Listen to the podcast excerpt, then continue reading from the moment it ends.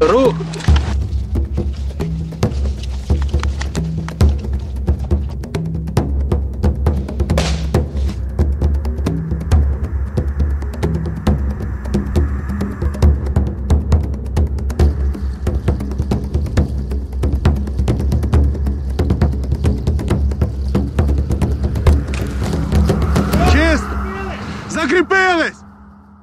Ви на youtube каналі Ремінес Хакзай. Перед тим як ви почнете дивитися це відео, будь ласка, поставте лайк, щоб воно потрапило в рекомендації. Оскільки тут, як завжди, є збір. Чим більше переглядів, тим швидше ми його закриємо. Зараз ви побачите випуск з дуже рідкісною героїнею. Це дівчина-штурмовик. Вона служить в третій окремій штурмовій бригаді. Ми з нею познайомилися декілька місяців тому, коли я шукала героїня для випуску про жінок в збройних силах України. Я вирішила зробити з нею окреме велике інтерв'ю, тому що вона мене закохала в себе з перших е, хвилин спілкування. Випуск з жінками в ЗСУ чекайте згодом. В описі під цим відео є реквізити. Ми збираємо 600 тисяч гривень на прилади нічного бачення та дрони для батальйону, де служить ДШК. Ти штурмовик. Так. Розкажи, як попала в третю штурмову бригаду і взагалі як стала штурмовиком. Дуже довга історія, тому що взагалі я з Херсону, е, і я була до червня місяця в окупації. Було е, основною е, мотивацією мені піти до лав ЗСУ, тобто і вступити безпосередньо в третю штурмову бригаду. Після того, як я виїхала з окупації, я певний час ще працювала. Мене була ну, тобто, мене була дуже хороша робота, то я нормально е, заробляла, тобто я проживала. Все було ок, але десь тут щось мені не давало просто. А, я, не, я не отримувала задоволення. До повномасштабки я завжди вважала себе найщасливішою людиною, тому що в мене була робота. Це була не робота, це було моє хобі. Тобто е, я завжди кажу, що та людина щаслива, яка просипається і з радістю йде на роботу. Я кайфувала те, що я робила. Я заробляла нормальні гроші. Я могла собі дозволити все, що я купувала, купувала купувала собі сама. Тобто я е, повністю е, себе забезпечувала. Я подорожувала багато по е, іншим країнам. Тут 24.02. е, Тут е, так трапилося, що, що всі ми знаємо, що трапилося в цей день. Я дуже довго чекала, думала, що, що все-таки ж 2-3 неділі, як 2-3 тижні, як нам Так. кажуть, да, що воно спрацює, але воно не спрацювало, і а, мені дуже було морально там важко. А ти ким працювала? Я працювала експорт-імпорт-менеджером в меблевій компанії. У нас був дуже класний коле- колектив, у нас дуже класні керівники. Це все мене влаштовувало повністю. Ну, я дуже я дуже довгий час там працювала, там працювала 8 років. Я там виросла. Я виросла як спеціаліст, я як особистість. Тобто, ну тобто, я там отримала максимально все, так сказати. Ця компанія вона, вона зараз працює, вона зараз, але дуже на мінімалках, бо все це знаходиться в Херсоні. Херсон, ви знаєте, на, на до сих пір він ну він вже не окупований, але він обстрілюється і там немає нормального життя. На жаль, морально дуже було важко в окупації не переживати той момент, що а, там обстріли або там ще щось. Було дуже важко дивитись на це все. Да? Дивитися, а, як ці люди ходять і вважають, що вони а, тут господарі, що вони а, дійсно нас рятують. Я прийняла рішення, що ну я вже не можу морально це все витримувати, і я виїхала. Я виїхала до Києва. Як ти змогла виїхати? Я виїхала через Васильівку, через Запорізьку область. Я проїжджала 36 блокпостів російських, і ну це було важко, морально дуже було важко. Там, бачу, я ну там, коли була в Херсоні, я передавала дані, там здавала їх позиції, там і не тільки не тільки їх ну, тобто в Херсоні. А ну я вирішила прийняла рішення а, про те, що треба було виїжджати. Пройшла цей блокпост останній. А, і коли проїхала сіру зону, тоді я так вперше тут дуже а, а, поряд лягали міни. Да, я ще раз ще тоді не розуміла, як це, що це 120-ка чи не 120-ка, це вже зараз трошки вже є розуміння. І коли я вперше побачила а, наш український прапор, чесно кажучи, я ну це, це не передать словами. Я ніколи не розуміла, що я настільки люблю Україну. Це це ну тобто я тоді, тоді я зрозуміла, що дійсно, вона в мене десь тут всередині. Це були такі емоції, які тільки ті люди, які були в окупації, і коли бачать рідний прапор, рідний, е, нам все там красивіше було. Наші хлопці, вони красивіші, які там зустрічали наші солдати. Все, все абсолютно. Було настільки рідним, і ті емоції, коли я, які я пережила, коли я вже вступила, вже ну я бачу наших, і що ти можеш вільно казати те, що ти думаєш. Бо там в окупації в тебе абсолютно немає ні, ні права, ні, ні на свою думку. Ти абсолютно живеш в якихось таких абсолютно рамках, а, ти не особистість. Я дуже а, люблю свободу, а, прям дуже. Там її абсолютно не існує взагалі. Я виїхала, виїхала до Києва, а, там продовжила працювати. Певний час. Е, ну, Все було добре, але всередині в мене щось. ну, Я дуже дивна людина в цьому в плані, тому що інколи я роблю такі речі, які ну, абсолютно я не знаю, сама не, не можу зрозуміти, чому я їх зробила, але так мені серце казало. І я розуміла, що мені моя робота не не а, дає те задоволення, яке я раніше отримала від неї, що чогось не вистачає, що ці всі новини про Вінницю, про дітей загиблих, про окупацію Херсона, що в Херсоні е, було. Е, і це все настільки в мене накопилося, що якось в один такий момент так, ну а спробую я. Ну, спробую. Ну а що мені втрачати? Тобто, в мене нема сім'ї, ну мене ну я маю на увазі, немає дітей, там ну людини, чоловіка. да, чоловіка, да. Тобто мені нема, ну я не несу відповідальність за за когось. Тому я вирішила спробувати. Взагалі, я спочатку побачила набір до 47-ї бригади. Да, я заповнила туди анкету, все, тобто все навіть прийшла на співбесіду. Потім а, я побачила ж Азов, Думаю, спробую туди також. Думаю, вдруг я туди не прийду, та скажу там, типа ну не не підходжу. Це коли було? А це було в а, е, серпні місяці. Рік тому, да? Да, да. На початку серпня місяця. Да, я дуже так собі там продумувала. Я заповнила анкету а, е, туди ж, і я взагалі забула про неї, що я заповнила цю анкету. І щось я проходжу мимо тієї адреси, де мав мала бути співбесіда. У мене з ну Гоазов. Я взагалі не готувалась, нічого щось проходжу і дивлюся, така знайома адреса, що я мала. Я знаю цю адресу, я мала сюди або прийти, або ще щось. І згадую точно. Я ж а, ну, заповнила анкету, да, і, тось, і я думаю, ну зайду, що прикладати на якийсь інший день, зайду, а вдруг вони скажуть, ні, дівчинка, йди, ти тут ну, взагалі не це, тим більше Гоазов. Тобто, та, Ну, я зайшла, сказала, окей, хорошо, приходь завтра на фізо. Я прийшла завтра на фізо, здала фізо, і одразу мене забрали на а, селекцію на КМБ. Пройшла КМБ, а, це не було е, легко. Так сталося, що дуже швидко все це вийшло в мене, що мене забрали на полігон, на полігоні вже мене оформили, і я вже тут в ЗСУ в третій е, штурмовій бригаді. Наше з ДШК знайомство почалося ще з полігону. Перше враження про неї, як вона прийшла до нас. Ну, е, дівчина, знаєте, в підрозділі. Ну, Це сприймається взагалі. Ну, сприймається не так, як коли до тебе там, наприклад, приходять там хлопці, яким по 18, там по 19 років молоді. Ну, дівчина, я отак перший раз, коли її побачив, думаю, ну що ти тут робиш? Ну серйозно, ну тобі не сидиться там вдома чи ще щось. Ну, я я так думав. Ну, їй же ще 30, вже е, скільки? 33 роки. Так, да, я думав, е, там, наприклад, чому чому не в штаб, там, чому не, чому саме типу, в штурмовики, чому саме в бойову роту. І всі задавались так питанням. Ну, перший час, е, по правді сказати, до неї, ну, таке було. Не то, що презріння, ну ніхто і не восприймав всерйоз. Типу. А потім е, поїхали ми на перший Бахмут. Е, на полігоні сразу скажу, вона не вміла там ні автомат там нормально тримати, нічого. Буквально так 2-3 тижні. Чистий штур, чистий штурмовик, да. Навчилась зразу сходу. Ну, це перший Бахмут, це саме час першого Бахмуту, коли ми, в нас було дуже багато втрат, саме ДШК, батя і ще десь осіб 4 чи 5. Це останні, які вийшли. Тобто вона стояла до останнього. Тобто там хлопці вже контужені вилазили, просто ригали, а вона поряд з ними надавала їм допомогу, відправляла на івак і якраз виходили саме останні з групи. Це тоді її вже стали поважати, так? Так. Да. Якраз після першого виїзду її стали поважати. А зараз яке до неї ставлення? Ну, зараз ставлення до неї з повагою дуже.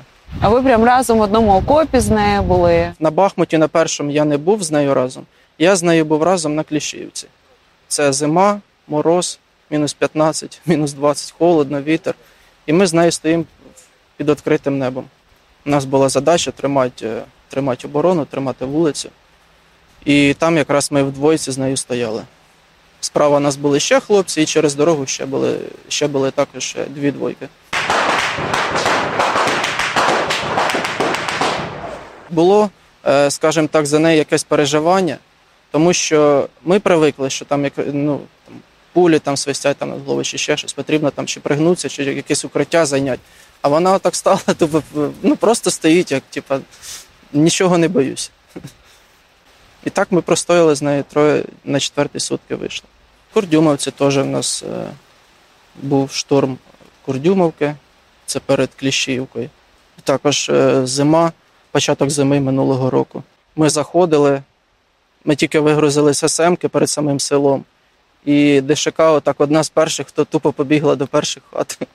Просто тупо побігла так з автоматом, прострілюючи до перших хат. І хлопці кричать: типу, куди ти біжиш? Ну подожди, типу, всіх е, будемо зараз рухатися. А вона отак взяла і побігла. Ну, звідти ще насипав пулеметчик з вікна, ну його потім убрали. В Курдю, в Курдюмовці, оце як ми були, ми продвинулися десь на, на другу чи на третю вулицю.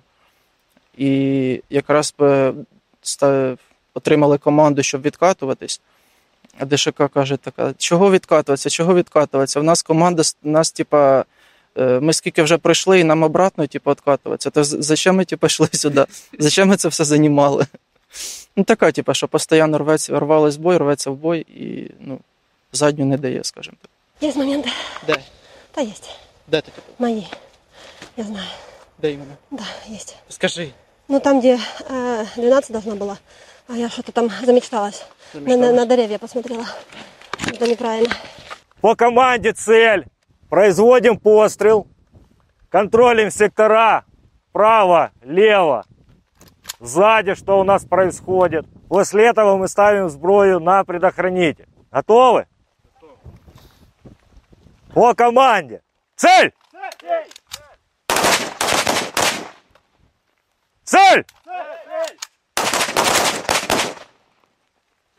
Контакт на 9! Цель!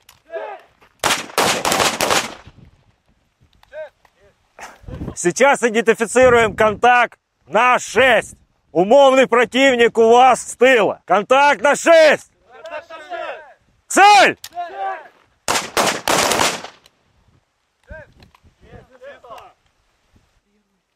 Цель!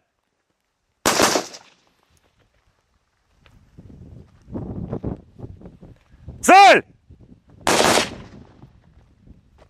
Цель!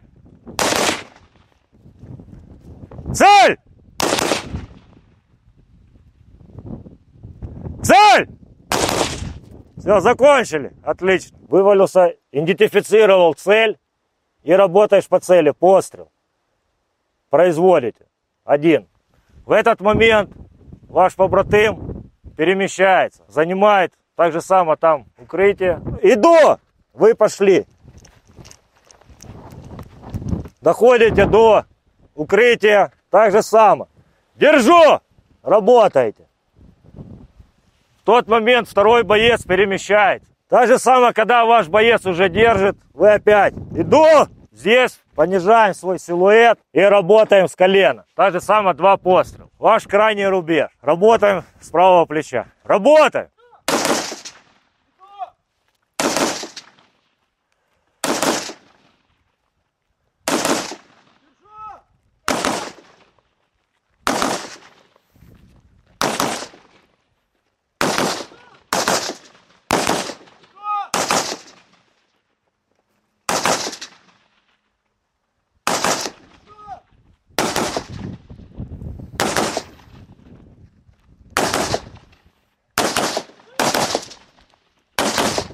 Мы сейчас отработали упражнения отделениями, то, что немаловажно для наших бойцов. То есть э, в нашей практике очень часто довольно-таки э, мы вступаем в ближний бой. То есть поэтому мы сейчас провели упражнения, мы учимся целиться двумя глазами.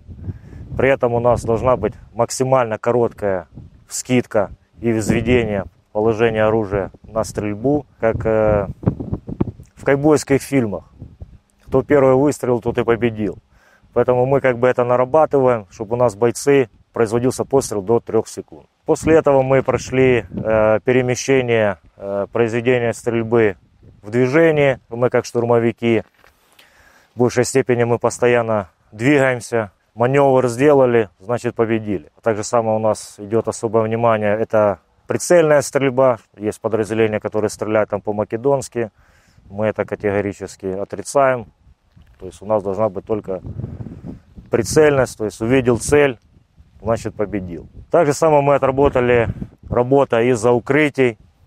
То есть э, до каждого бойца индивидуально подход, объясняем, как он должен за укрытием находиться, то есть как он должен производить пострел, как он должен в этот момент, где какие части тела должны его находиться, чтобы, как говорится, минимализировать э, свой силуэт.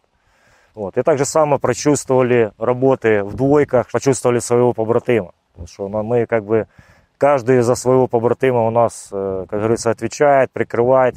Должны чувствовать всегда плечо побратима. То есть отработали, почувствовали передвижение, при этом проконтролировали свой огневой контроль на подавление противника.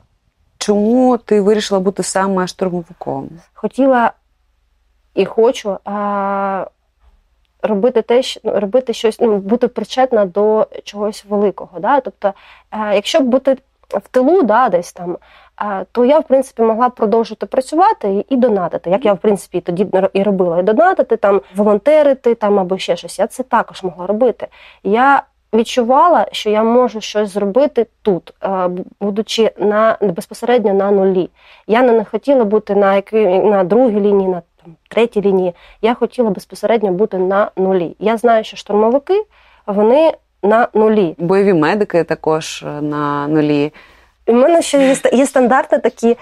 Е, всі вважають, що якщо ти дівчина, ти маєш бути бойовим медиком. Це мене трошечки також підбісило всі завжди. Я коли мені сказали, що ти будеш е, стрілець е, санітар. Ти що сказала? Е, я сказала, «Ну, ну, ребят, ну типу, я спочатку не розуміла, в чому моя задача. Тобто мені це зразу сказали, я зразу така, ага, на рога, типу, типу, ні, не буду. Типу, е, я хочу з вами бути на е, нулі, хочу з, з, з вами штурмувати, ходити. Та говорю, ти не переживай, ти все будеш. Стрілець санітар це, е, це також боєць, який є штурмує разом зі всією командою. Він виконує бойові бойове завдання, і але його задача ще паралельно це типу допомагати ну, тось, пораненим. Думаю, ну все, ок, окей, хорошо. Успокоїлися. Ну і так сталося, да, що я стала. Штурмовиком, деякі там навчалися і по три, і по чотири місяці. А в мене це вийшло швидко за півтора місяці. Через півтора місяці я вже була.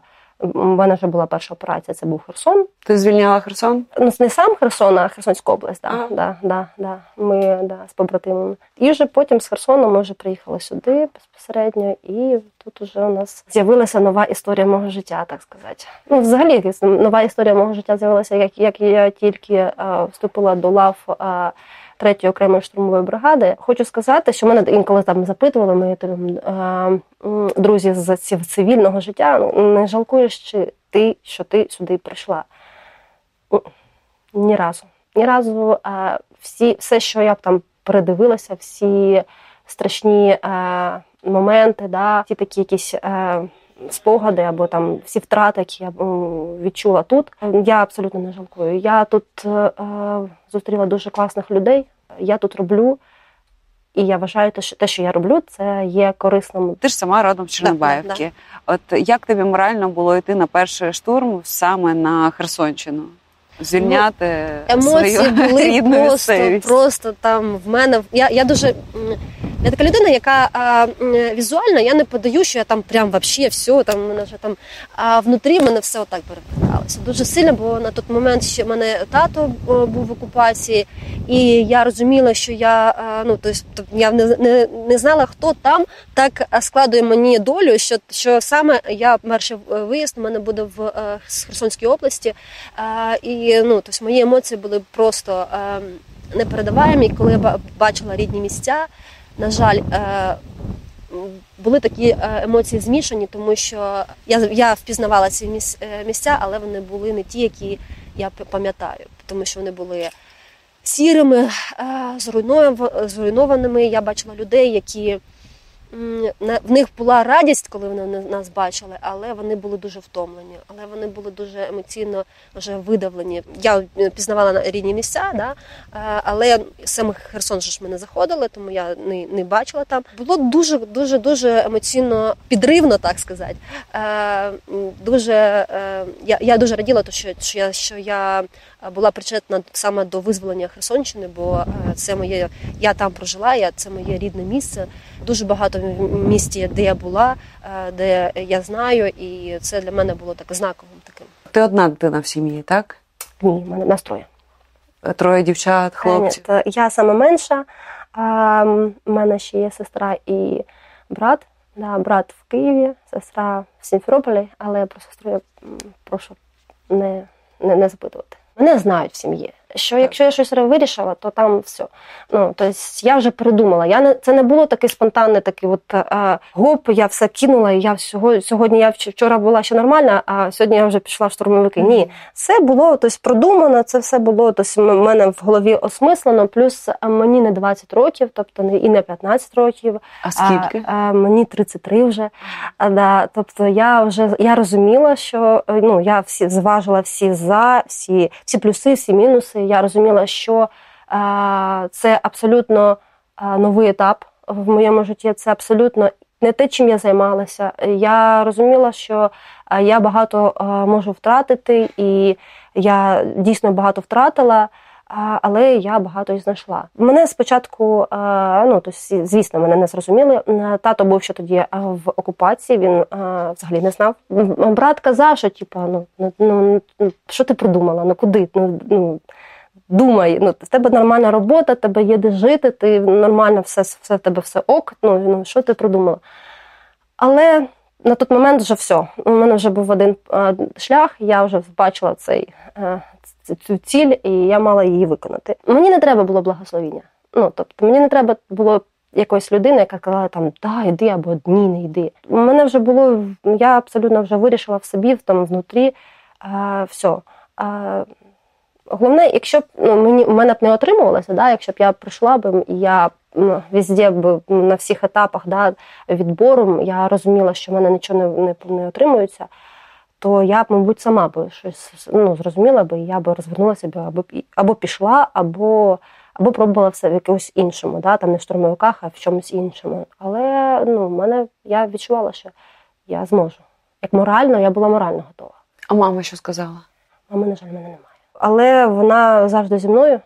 Це та людина, яка е, е, якраз і виховала в мені е, ту віру, що, що, що я щось зможу зробити таке ну, велике. З дитинства вона вірила, що я там, ну, ти Даша, що ти зможеш зробити? Ти, ти щось, ти щось, ти точно не просто так сюди прийшла в цей е, світ, що ти щось для чогось ти тут якась причина є цього, що ти тут.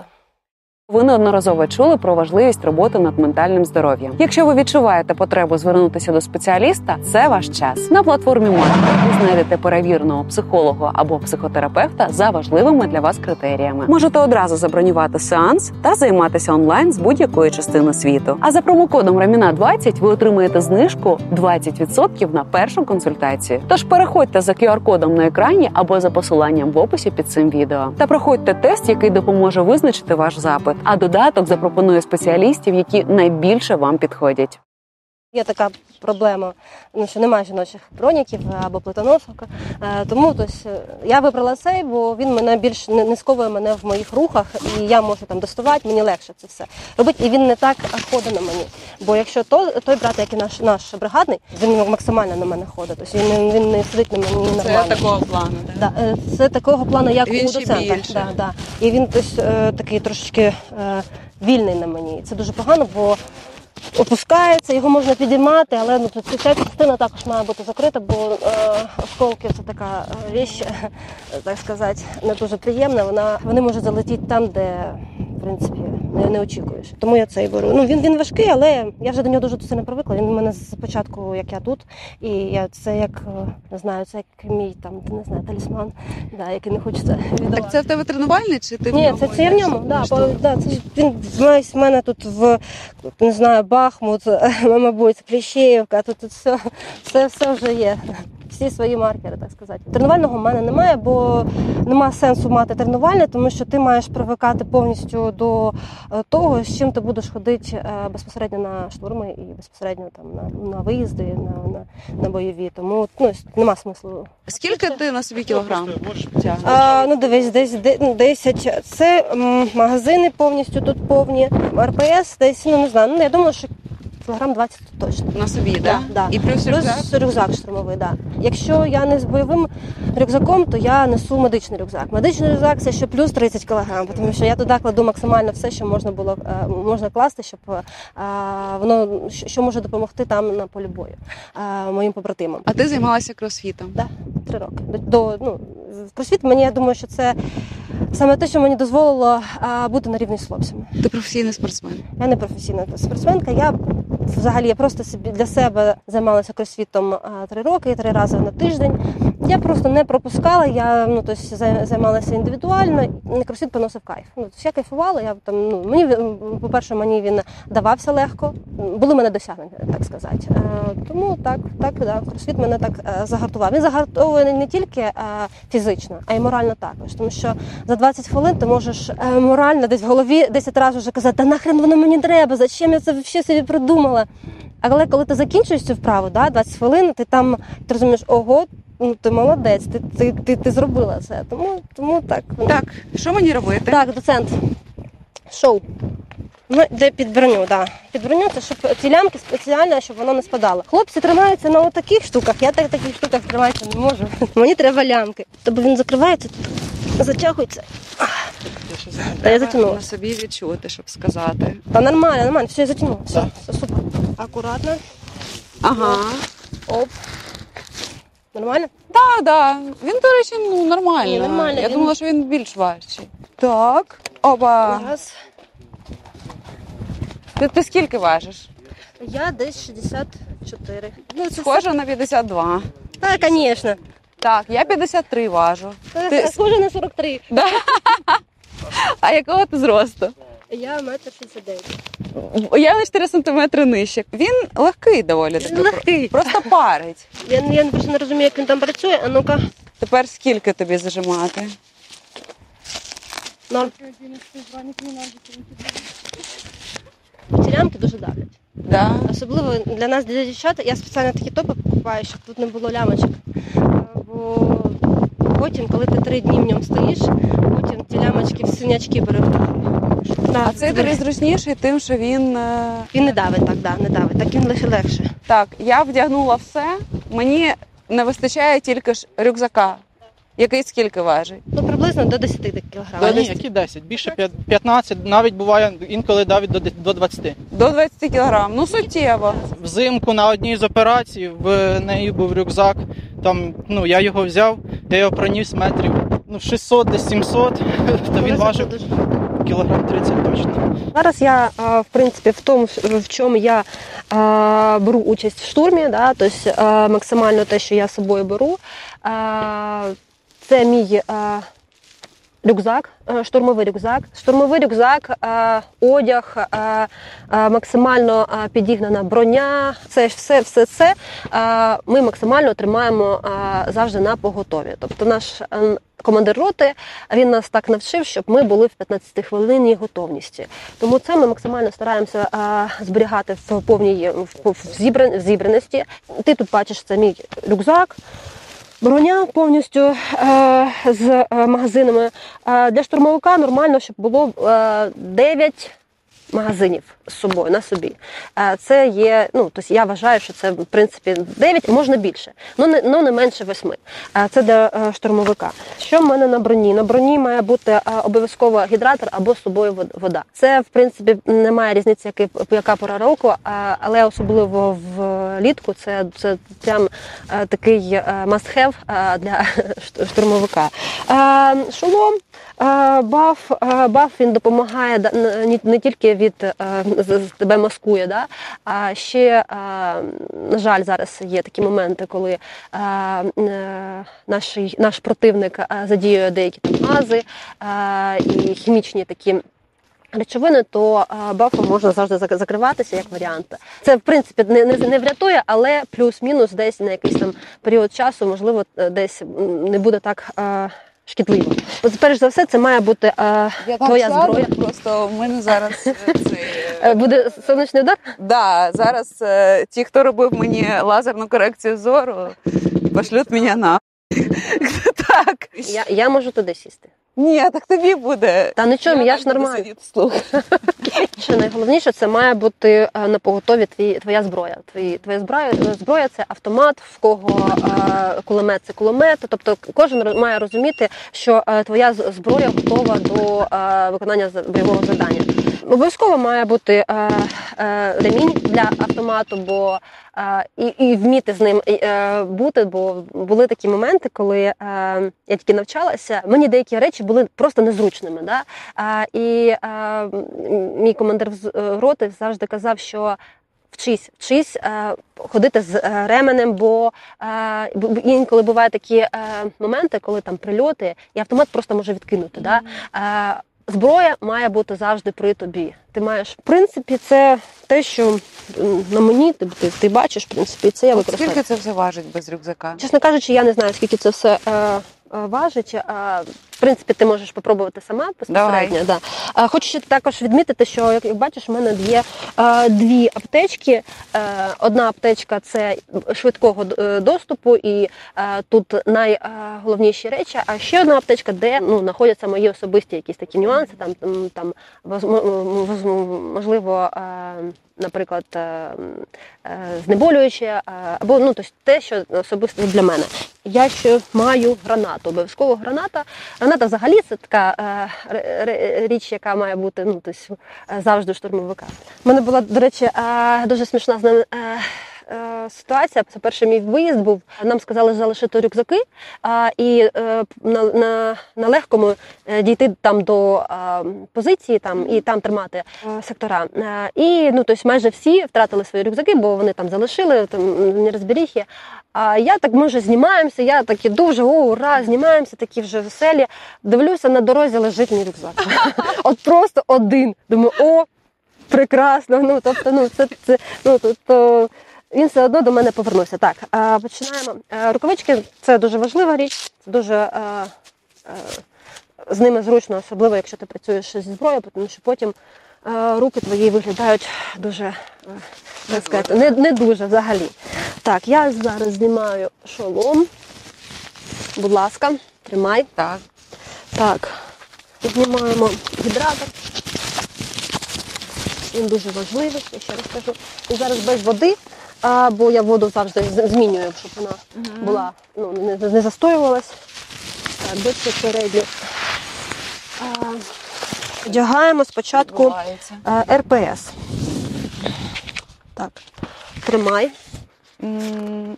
Ой, знаєш як? Отак Да, вдягаємо. да, да. Оп, оп. Є. Перший. Є. Так. Уже. На, на РПСі ти маєш раз, два три. е, так, так. Що я? П'ять, ші- шість, шість магазинів Так. е, і е, гранату. Це на Так. РПСі. Це у тебе що тут? Це турнікет. турнікет? Це тут турнікет, е, сумка збросу, сумки збросу один магазин, але зараз ним незручно. Це магазин е, на 45 патронів. Він буде в сумці збросу. Я часто в сумці збросу кидаю ще І так називається да, розсипуха. І тепер сам бронік. Обережно. Отак. Угу. Він в тебе важкий. Він я в мене важкий. разу сказала. Він в мене важкий, я це знаю. Да. Так, зараз робимо. Я б тобі хотіла подарувати більш Та легкий ні. бронік. Все ок. Від подарунків, знаєш, не можна відмовлятися. Та ну я просто дуже такий, така людина. Закон жіночої енергії. А ні, все нормально, будь швидко. Да? Да, все. Так. Це бронік. Вдягнули. Да, да. Тепер А, гідратор. далі вдягаєш. Це ми вдягаємо мене разом. А ДШК це робить сама. Мені це все допомагали мої побратими. Щоб от, Да, зрозуміти що, механізм. що краще, да? да? що краще, як краще, де краще, ну як е, яке краще, де взяти, е, що спробувати і тому подібне. Дивіться, носки, коліна, плечі. Плечі. Да. І ще треба автомат вирівняти. І автомат рівно, да. Ох, як його підняти, блін. Тримаєте за цев'ю. Так. Да, І у вас повинна ось ця мушка, бачите її? да. Ось ця мушка повинна у вас попасти ось сюди. Я, блін, не розумію, як вона повинна попасти. Якщо у вас не виходить, ви спочатку одним, одне око закрийте і потихеньку відкривайте, щоб ви двома могли побачити. Так. Спочатку сідаємо, да? Так, так. Спочатку сідаємо. Перший номер Я дає команду держу. держу. А я що кажу? Ви другий починаєте рух. Починаю рух, да? Да. Пух-пух-пух-пух-пух. Тільки ви Так. біжите не перед стволом, а за нею. Ви Да. Тоді я кажу, що я е, починаю рух. Іду, Так. іду. Опускаєте. Так. Починаєте перебіжку. І сюди. Оба Да, да. сіли швидко. Даєте команду держу. Держу. Іду. Перший номер. Біжу. Держу. Поки вона не дає, не дає команду Держу. держу, Іду. ви не починаєте рух. Як тільки вона сяде і дасть команду держу, Держу. Біжу. Держу. Іду. Все, вправа все закінчена. закінчили. Важко. Дуже важко. Болить спина, руки. Для цього є планка. Ну такі базові там 2-3 вправи ви покажу. Ви стоїте, скидка, і просто так стоїте хвилин 5. Хто скільки? Руки хто скільки. болять, Руки болять, вже отак болить. трусяться, да. Ось так, на витягнуту руку. На витягнуту руку і мені важко. Да, і ви міняєте направо, ліво. А ну, дайте спробую. Можна без, без рівня. Так. Виходить, що отак треба. І що? На витягнуту. Просто витягнути, да? Просто витягнута, да. Це думаю, вряд ли чи, чи отримається. Думаю, ні. Я теж Давай. думаю, що ні, але я спробую. Прямо, прямо руку. Випрямувати. М-м, Я не можу, дуже важко. Да. А ну. І це класичний, да, такий автомат. Так. М-м, Не можу.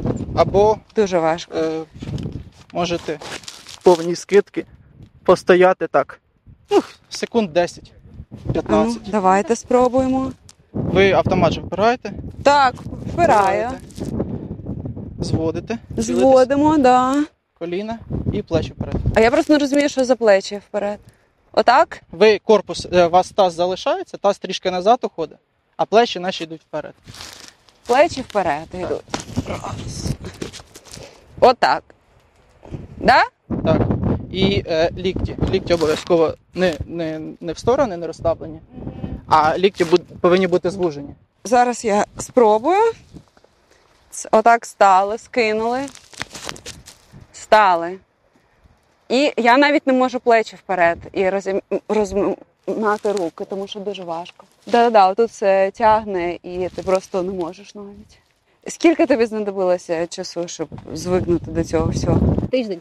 Тиждень? Спочатку боліла? Тиждень, ти- мені, мені цього всього не було важко фізично.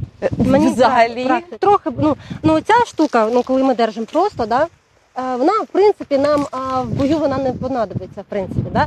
Е, Головне, щоб можна було е, швидко стати в е, стойку і швидко знайти ціль. І можна ну, це, це мені було важко. Е, Я дуже довго я сиділа там, коли були на полігоні. Я виходила там в ліс е, і тренувалася сама.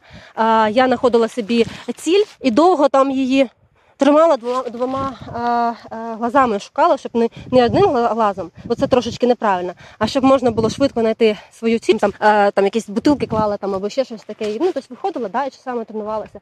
Е, для мене дуже було важко е, перезарядка. Тобто, магазину. На ходу, да? На ходу, там, там з двома магазинами. Також виходила я в ліс там і тобто, в мене кожного разу, кожен день я максимально там робила по 100 перезарядок. Ну, я могла, я мала е, на- наздогнати хлопців. У мене не було часу, в принципі, там десь там щось. Я знала, чого я приходу, проходжу і що, що мене чекає. Мене не чекає там е, просто відкриті двері, і всі мене будуть там навчати, любити і тому подібне. Я, я йшла за іншим, і е, я знала, що це буде великий труд. А чому тобі саме е, було важливо, щоб робити більше ніж хлопці? Це одно, як не крути. Природа так зробила, що вони все одно все одно сильніші, ніж я. Ну тобто, чим ми, да? Тобто, як, як би я там не качалася, щоб я там не робила, да, там, а все одно вони будуть сильніші. І мені треба було їм вони могли не тренуватись взагалі, да? і вийти там і зробити те саме, що я буду тренуватись, а, а, і мені ну тобто, я буду на їх рівні. Тому вони без тренування робили це все, а мені це треба було тренуватися. Перше тренування крепатура була капець. Це перше КМБ було дуже дуже важко на КМБ, бо там це було три дні фізичного просто знущання, так сказати. Там просто максимально. Я, я ще раз повторюсь, якщо б не кросфіт, то я б, мабуть, на перший день би здалася, бо це було дуже важко. Це дуже важко. Це була там планка. Там наш відпочинок це була планка. Тобто ми не, не, не стояли там, не пили водички. Ми просто були постійно в планці. І скільки ви стояли в планці? Постійно. Постійно. У нас був обід, а, ну, тобто вечеря, там майже завжди тренування. Якщо щось там ми десь відпочивали, або хтось щось там нарушив, там, то е, всі стояли в планці. Тобто планка це наша була саме. Ну, я вже навчилася в планці відпочивати. Так, знаходити тот рівень, де мені в принципі вже не важко, що я так в принципі нормальна. Тому ну так, да, да. Розкажи детально про свої операції. Ми бачили, як ти штурмуєш окопи. Я хотіла спробувати якісь вправи зробити з вами, але поки мої навички не дозволяють цього зробити, щоб люди розуміли, от ти була на бахмутських операціях, штурмувала Кліщіївку. Наприклад, якщо взяти Бахмут, е, це була моя друга операція після Херсонського напряму. Це була моя перша така важка операція. Але я хочу сказати дуже велике дякую моїм побратимам, е, хто був зі мною. Е, Вони мені допомагали в тому, що вони на мене навчали. Вони навчали мене всьому, що сам я знала. І мені дуже подобається той момент, що в нас немає е, змагання лідерства. Да? Перший мій виїзд е, був. Е, він почався дуже так складно, бо ми мали до е, перших позицій до перших позицій е, йти на нозі. Е, Це було десь біля більше п'яти кілометрів зі всією снарягою. Дуже така важка була місцевість, ландшафт був такий важкий. І коли ми тільки дійшли до перших позицій, був е, артобстріл. Там вже були е, наші побратими, там вже була наша вогнева підтримка, і, на жаль, був прильот в окоп, і було відразу п'ять трьохсотих. Я була, я стояла неподалік, і якраз в мене від волни, і, в принципі, і від е, осколків мене відірвало навушник мій. Це мій перший такий хаос, е, коли я бачила, що- побратими е, біжать в бліндажину, тобто в укриття. Я в той момент мене затягнули в укриття, але коли я почула, що є трьохсоті, я не знаю, якийсь інстинкт, інстинкт виконувати свої обов'язки в мене спрацював, і мені потрібно було швидко вибігати з цього укриття і біжати туди в окопі, допомагати. І це був таке як бойове хрещення, перше моє. Е, Бо е, мені треба було зрозуміти, кому першому надавати допомогу. І е, були там дуже важкі, були там із двома кінцівками пошкодженими, попраненими. Тому, але в принципі. Мені прийшли на, допомогу побратими, і ми це все справилися. На жаль, ця операція затягнулася у нас на три дні. Вона була дуже важка, бо ми е, довгий час, е, ну, декілька разів. Е, щось це таке. Перепрошую. Щось прилетіло? На. Щось прилетіло, да? Да, там полетело. Ракеты, наверное, что будет. Да. Прилетить ще? Ну, сюди вряд. Да, да. І тут нет, нас да. мало. Тут мало, да. Тут ми, ми не та ціль, да. Це да. ракети, вони заздалегідь програмуються, тільки якщо там Да. Це ж не, там не артилерія. Тому все має бути добре. Ну, да, походу ракети. Ця операція була три дні, е, після чого ми знялись. Вона була важка, бо ми мали брати е, висотку. Ця висотка е, прострілювалася е, максимально всім. Авіація, танковий обстріл, міномет. Ну дуже дуже вона так сказати утюжилась. Це було ну. насправді важко. Там я там дуже я розповідала про те, що можуть автомати клинути. Там мене мій вперше в мене був досвід, коли автомат заклинув, я нічого не могла з ним зробити. І там були перші важкі ночі. Е, Холодні ночі, е, і але в принципі, після того як е, я знялась, е, ми ми виходили останні з нашої роти. Це п'ять людей було. Я зрозуміла, що ну, в принципі, коли в нас коли злагоджений організм групи, коли ти розумієш, що ти не один, немає таких не, неможливих задач. Через пару днів ми знову знову туди. Це міський бій був. Е, Це був не міський був, бій був, це було е, на околицях Бахмута. Тобто ми брали там е, е, висотку. Все, в принципі, було успішно, але як завжди, ну, є в операціях є свої нюанси. У нас є планування, да, планування операції. Ми е, вивчаємо абсолютно е, все карту, е, де є висотки, де є укриття, де є ну, тобто, де суміжні сили, все це е, вивчається, але ми можемо ми маємо не забувати, що наш ворог він, він е, також вивчає нас, як і ми його, і він. Е, Так сказати, вносить свої е, корективи в наше планування. Тому деякі нюанси вони е, пішли не за планом, і ну, у нас було були трьохсоті, трьохсоті були евакуйовані. Людей було мало, тому дуже мало людей тримало е, великий е, фронт, е, довгу лінію фронту, так сказати, тримали. На той момент я думала, ну я не думала, що вийду звідти жива. Я в принципі вже зм- змирилася з цим, бо в нас була така дуже важка ситуація. У нас було дуже мало людей, дуже мало бійців. Це було е, 11 бійців, але потім залишилося тільки 10. Ми, ми тримали одну вулицю населеного пункту Кліщівка. Е, І, е, так сказати, ми були майже в, в, е, окруженні. Е, Ми стояли там 4 дні. Е, Був е, лютий мороз, так сказати. Ну, не лютий, ну мінус 11, мінус 13 на, на той момент був. Е, Так як е, лінія фронту також була не маленька, е, то в нас навіть не було можливості відпочивати. Е, Ми е, розбилися по двойкам, е, тримали свої сектора, е, і е, чотири дні було це без води, е, без їди, е, без е, е, відпочинку, без сна. І вже на четвертий день я вже зрозуміла, що я вже просто е, фізично, у мене вже просто самі очі закривалися. Е, Плюс від того ще, що холодно було, е, ти вже не звертав увагу на, на те, що ноги замерзли або ще щось. Морально ще нормально все було. Тому що в нас дуже багато що залежить від командира. У нас дуже класні командири, вони нас дуже підтримують на самій операції. І коли в нас є якісь там щось не так іде по плану, ми розуміємо, що воно не так іде, як по плану, да? Але е, наш, наш бойовий дух, е, е, так сказати, і моральну стійкість завжди підтримує наш командир. Вони виходять з вами. Вони виходять з нами. На той момент це був наш командир роти, батя, який був сьогодні з нами, і Славутич. Це дуже хороша людина. На жаль, він загинув. І дуже хороша людина, дуже хороший боєць. Він був медик взводу, е, кваліфікований. е, І ну, на жаль, на жаль, його зараз з нами немає. Е, На той момент вони ну, нас підтримували морально дуже сильно. І, в принципі, вони одні з тих, які нас вивели звідти, одні з тих людей, які допомогли нам ви- ви- вийти звідти. Для мене завжди було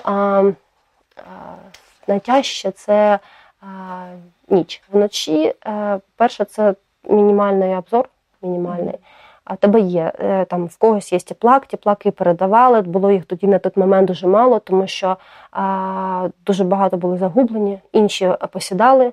А, і тобто, там було там ну, маленька кількість цих теплаків. Але навіть цей якийсь там дуже неякісний тефлак, да, тобто ти його ти дивишся в нього, ти дуже радієш, що він тебе є, тому що ти е, розумієш, що ти нічого не бачиш. Це дуже темно. Тим, тим паче було вже це був ага, листопад місяць, це було дуже холодно, вже був дощ. Е, Ага, і ти сидиш в окопах, які десь ну десь не дуже високі, десь вони десь по, по коліна. Ти розумієш, що десь е, в 100 150 метрів від тебе вже сидять ворог, вже сидить ворог, і а, він ну, тобто нема, не, не треба думати, що він буде сидіти і спати. Да? Тобто він абсолютно е, він, як кажуть, що типу, що ми а, у нас ворог це чмоні, це абсолютно не чмоні. Якщо ми воювали з чмонями, то ми б давним-давно було вже виграли цю війну. Але ну, там розумні, там є розумні також, е, які керують цим всім. А я взагалі не думала, що існує заградотряд до сих пір. А він існує в них. Коли ми тримали сектор, вони просто валили пофігу. Вони падали. Ну, тобто ми вели вогонь по ним, да? а вони падали, знову підіймалися. Я не знаю, під чим вони були, і знову йшли, потім падали, вже ну вже, вже повністю падали. Вже не ну тобто. А, і дійсно ми чули, як казали, що ну то їх відправляли. Ну вони казали, іди, а то е, там застрілю, а то там ну то з, з трошечки нецензурними словами. А, були такі моменти. Ще в цій операції було таке цікаве, ну, що для мене, що я також не розгубилася. А, так як це був, була осінь, а, був бруд. А, і в мене ну, дуже багато в кого автомати заклинули. А, і в мене також він заклинув. І я все думаю, все, як я, я без зброї, це моя єдина зброя, що робити? Говорю, ребята, говорю, я зніматися не буду. Говорю, ні, говорю, це, це не факт. Говорю, я, коротше, ви, ви стріляєте, я вам буду заряджати е, магазини. Тобто я сиділа, заряджала магазини. На жаль, я не знаю, на жаль, е, для побратима, е, плюс для мене е, прилетіла міна, його затрьохсотило в руку. Я йому замотала, кажу, все, ти можеш йти, йди на евакуацію, свій автомат давай мені. тобто, все. Тобто я вже, вже де ми так вже фух, я не, я не без зброї. Ну, Тому що ну, це, на, це дуже важко розуміти, що ти на нулі, на мінусі да, навіть, і ти без зброї. А у тебе ж був близький контактний бій. Е, Росіяни бачили, що перед ними жінка. Ні, ну прям так вони не бачили. Ні. І Я, я ж в масці, я ж тим тим паче, це був е, це була е, осінь. Я вже ж діта в е, багато одягу, ку- куртки, камуфляж, балаклава. Тобто, ну я не думаю, що вони бачили, що це дівчина. Тим паче, я не кричу ніяких там ребята, здавайтесь, либо там ще щось. Тобто я абсолютно тобто, тихесенько собі працюєш там десь і все, щоб тебе не чули, а тільки бачила твій. То, що ти робиш. Ти брала в полон росіян? Ну, на, наш, наше відділення не брало в полон, ну, не було такої можливості. Давай подивимося, що в тебе в рюкзаку. В рюкзаку. Мам, зараз будемо дивитись. Я думаю, що багато хто скаже, що ні, це неправильно. Але це е, мій рюкзак, да, мій особистий, це моя особиста думка, що, е, що я туди е, кладу. Ну да, це твоя справа. Що хочеш, то Це отримано з досвіду. Да, деякі речі я, ми там, е, ну, мені допомогли зрозуміти, що треба їх е, класти. Е, Тому, будь ласка, там великі воїни, не ображайтеся, що якщо щось я не так зробила. Е, бойовий мій е, штурмовий рюкзак, ліхтарик. Я його сюди нацепила, але коли я на виїзді, він в мене, він в мене завжди отут. Він завжди тут. Він має е, червоне світло. Червоне світло це, це е, те світло, яке ми можемо використовувати на бойовому. е, на бойовому, будь ласка. Так. Да. Ці два е, вони завжди в мене для, для БК.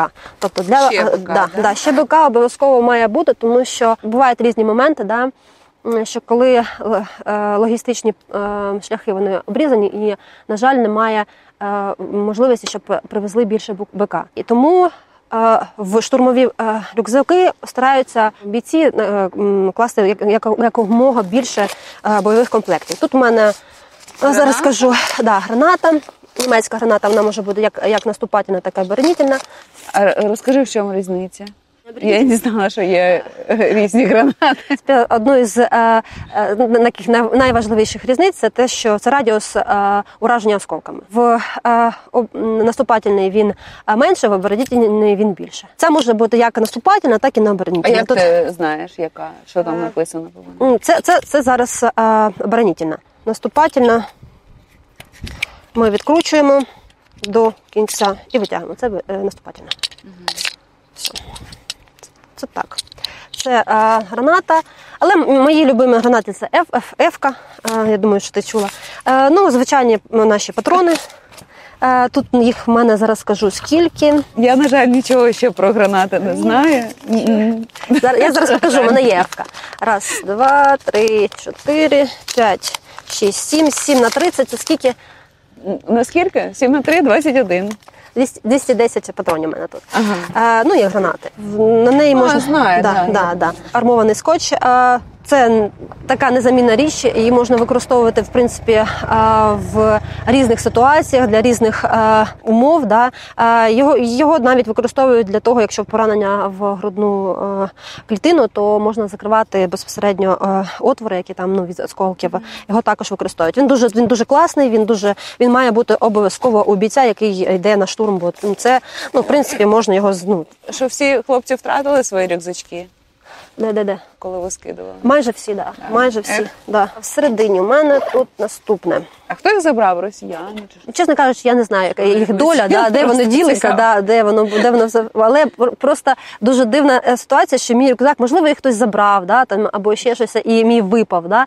Просто така дуже дивна ситуація. реально, да, да. що, що я йду, така вже на ура, ми знялися, все добре, все нормально. Тобто ми вже можна відпочивати, бо це було три дні. Ми були на позиціях, і а, тут я бачу, мій маленький лежить. О, ой. супер. В мене тут знаходяться мусорні пакети. Мусорні пакети є маленькі маленькі, великі. м, е, а, і для, для цього я ще не використовувала їх, але а, для різного. А, щоб не залишати після себе маркери, що ми тут були, да, щоб використовувалося для того, що навіть великі, да, коли дощ йде, то можна підстелити під себе, і що плюс-мінус не так волого. А, тому це м, таке новшество моє. Це павербанк, павербанк для тепловізорів, для в основному для е, тепловізорів. У деяких людей є е, оптичні приціли, які також заряджаються, тому е, можливо треба буде. Е, Це ковдра, Да, да.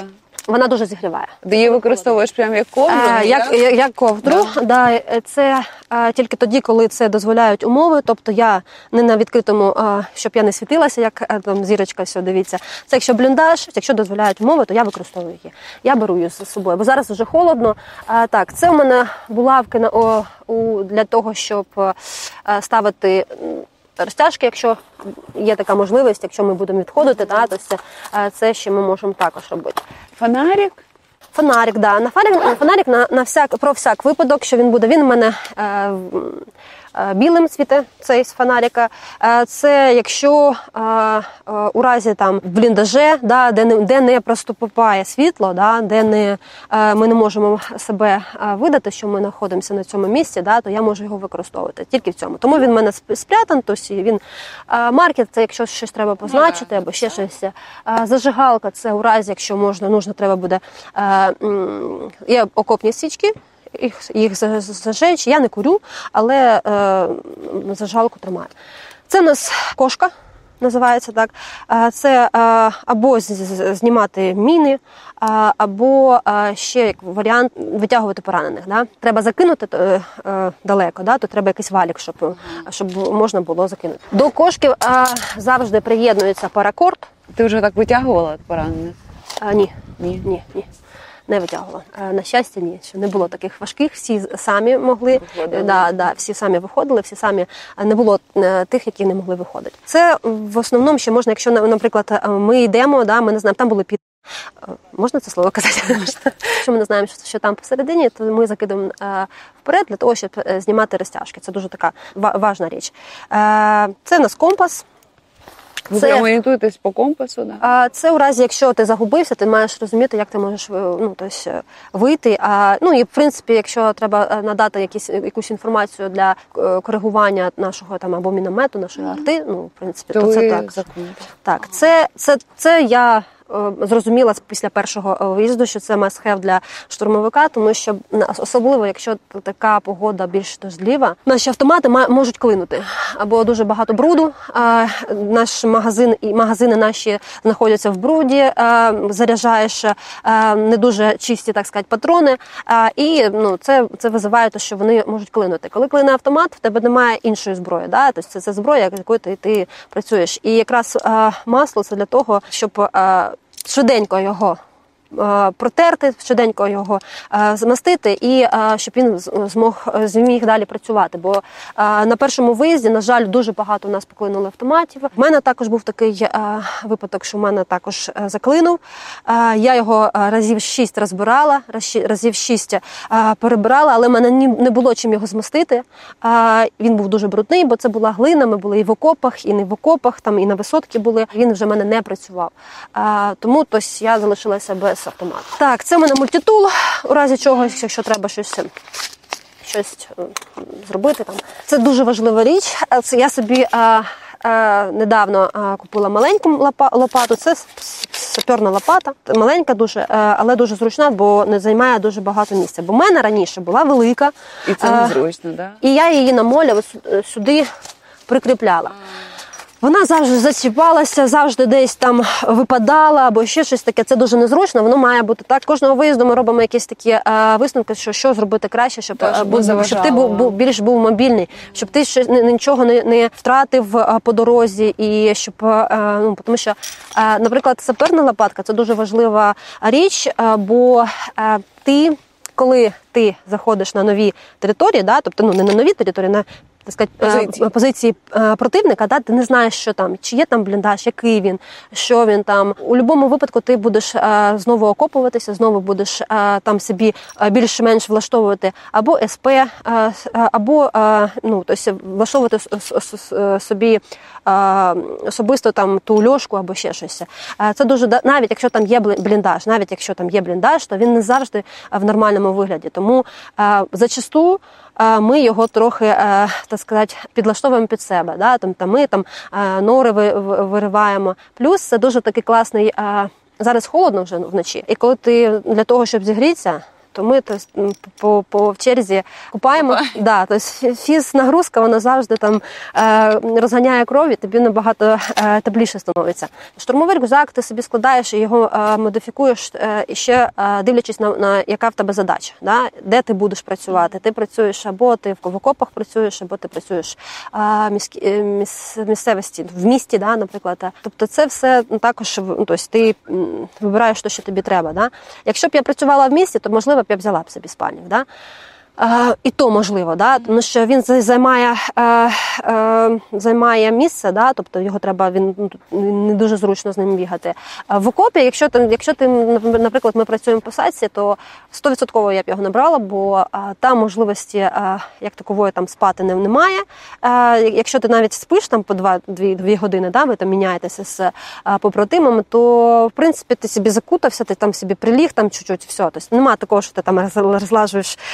Е, Робиш собі місце для поспати. Ну, у нас ж трошечки інша да, задача. Ми як штурмуємо. Тобто, у нас немає такого, що ми там Маєте да, оборону, тримаємо оборону, да, і ми а, там у нас є бліндажі класні, да, де там можна і поїсти, і каву зробити, і, і все це. Ви да. не їсте, не п'єте Е, ну, нічого не я робите? е, раніше я завжди брала собі батончики, снікерси і тому подібне, але я ніколи їх не їла. Ніколи в мене не було можливості. По-перше, нема, не, нема в принципі апетиту, а, і в принципі можливості там їсти. Пити, напевно, дуже хочеться. Пити, да, пити це хочеться, да. А, і ну а так, щоб їсти, ну тобто, е, по-різному. Є побратими, які дайте мені щось поїсти, дайте мені щось, щось постійно щось їсти. Ну це, це, це все, все індивідуально. Це кожен по-своєму. Хтось набирає там, там желейки, хтось бере, хтось бере а, протеїнові батончики, щоб енергія було більше. Бо ну це в принципі правильно. Ти маєш брати з собою щось поїсти, бо е, ти не знаєш, що бувають різні моменти. Ти не знаєш,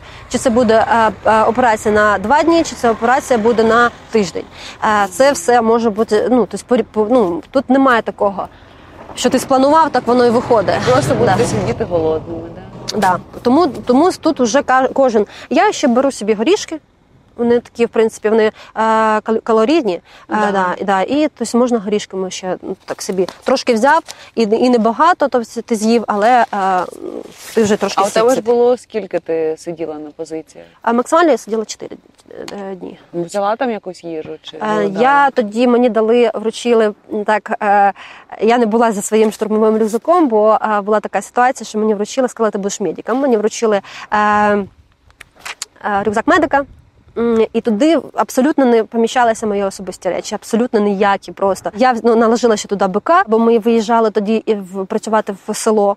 А, і я знала, що там ну логістичний е, шлях був такий трошечки важкувати, важкуватий, що може бика не, не, не завжди підвести. Я на жаль тоді була без їди, і тоді я. Е, Я не сильно полюбляю мівіну.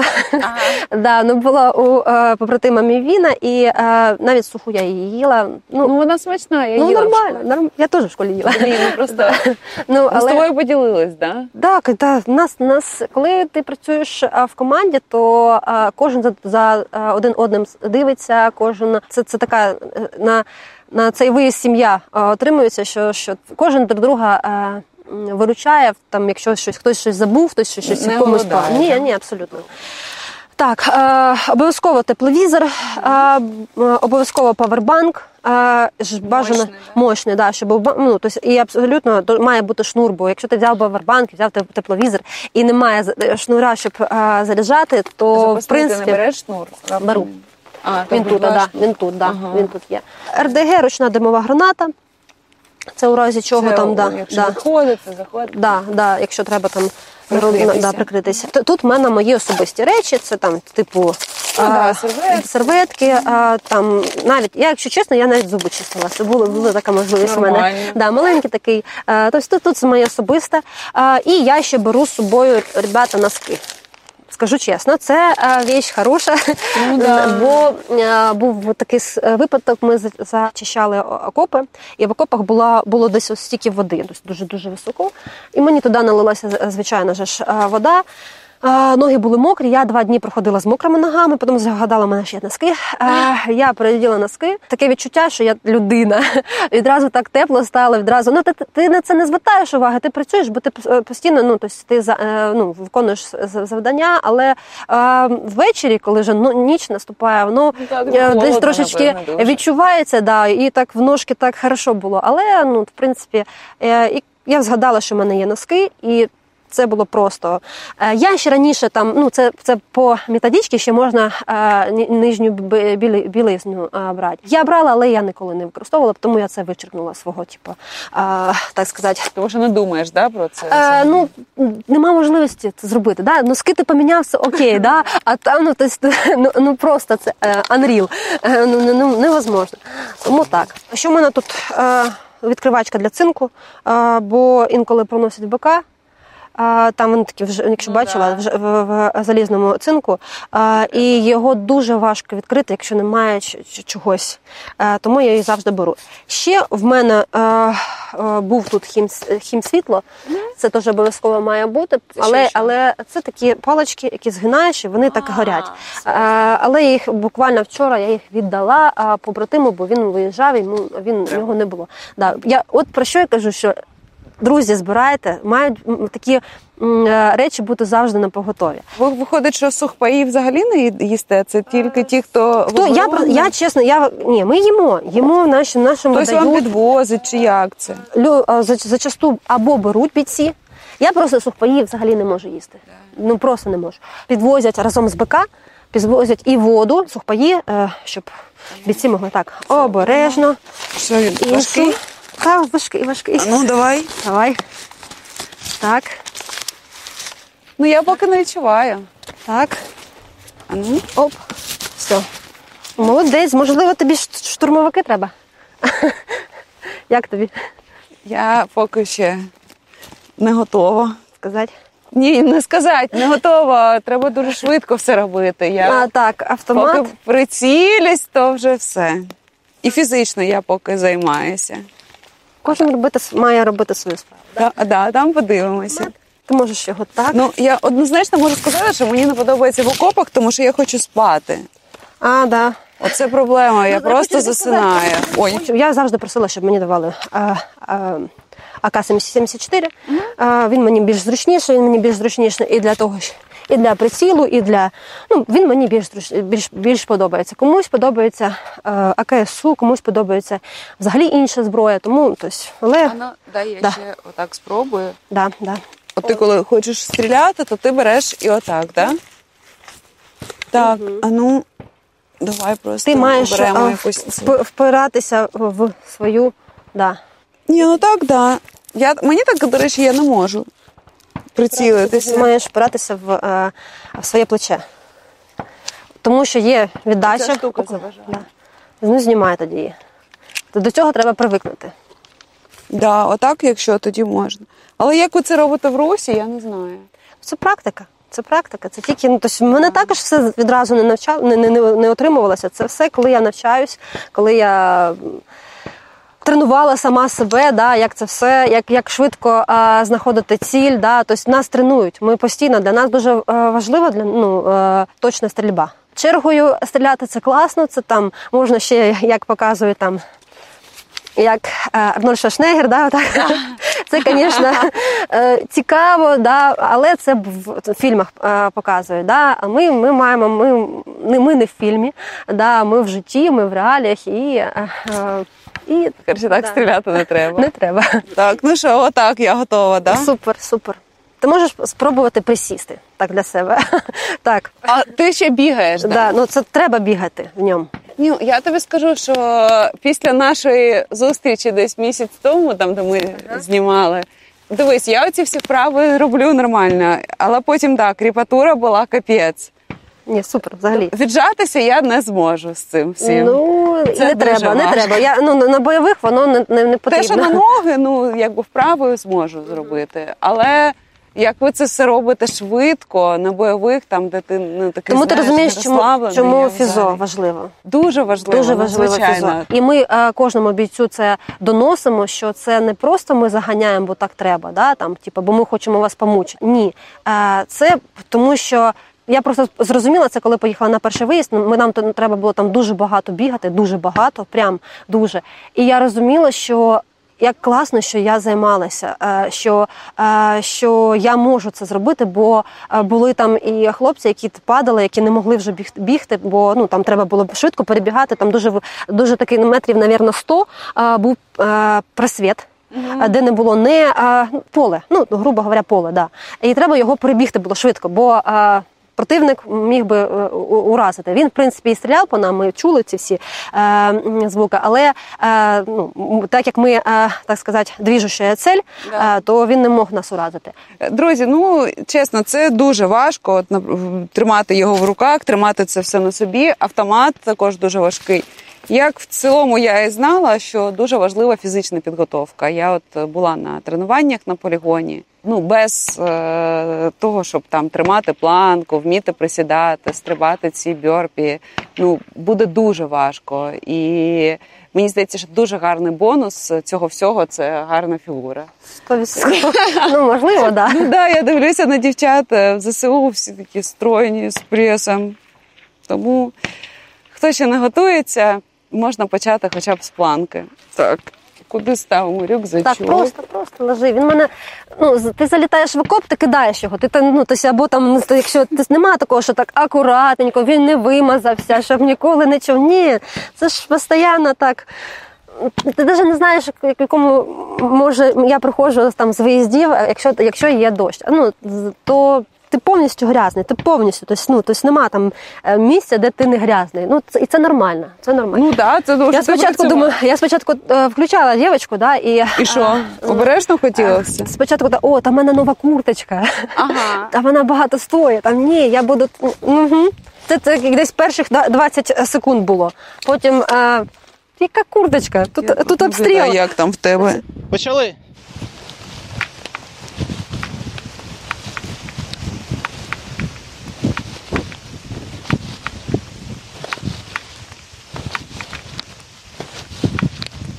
Ціль!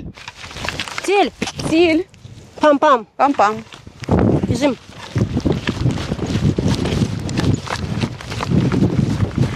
Кладемо.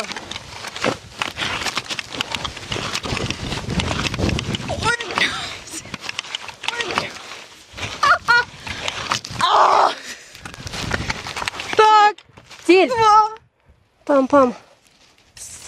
три, У мене тут щось. чотири, п'ять. Далі ми як встаємо? Елегантно. Стаєте, да. І Ціль! ціль. Ні, Пам-пам. е, стойка, стойка. Ж нагадував. Стойка. Плечі, Пам-пам. плечі вперед трішки. Пам-пам.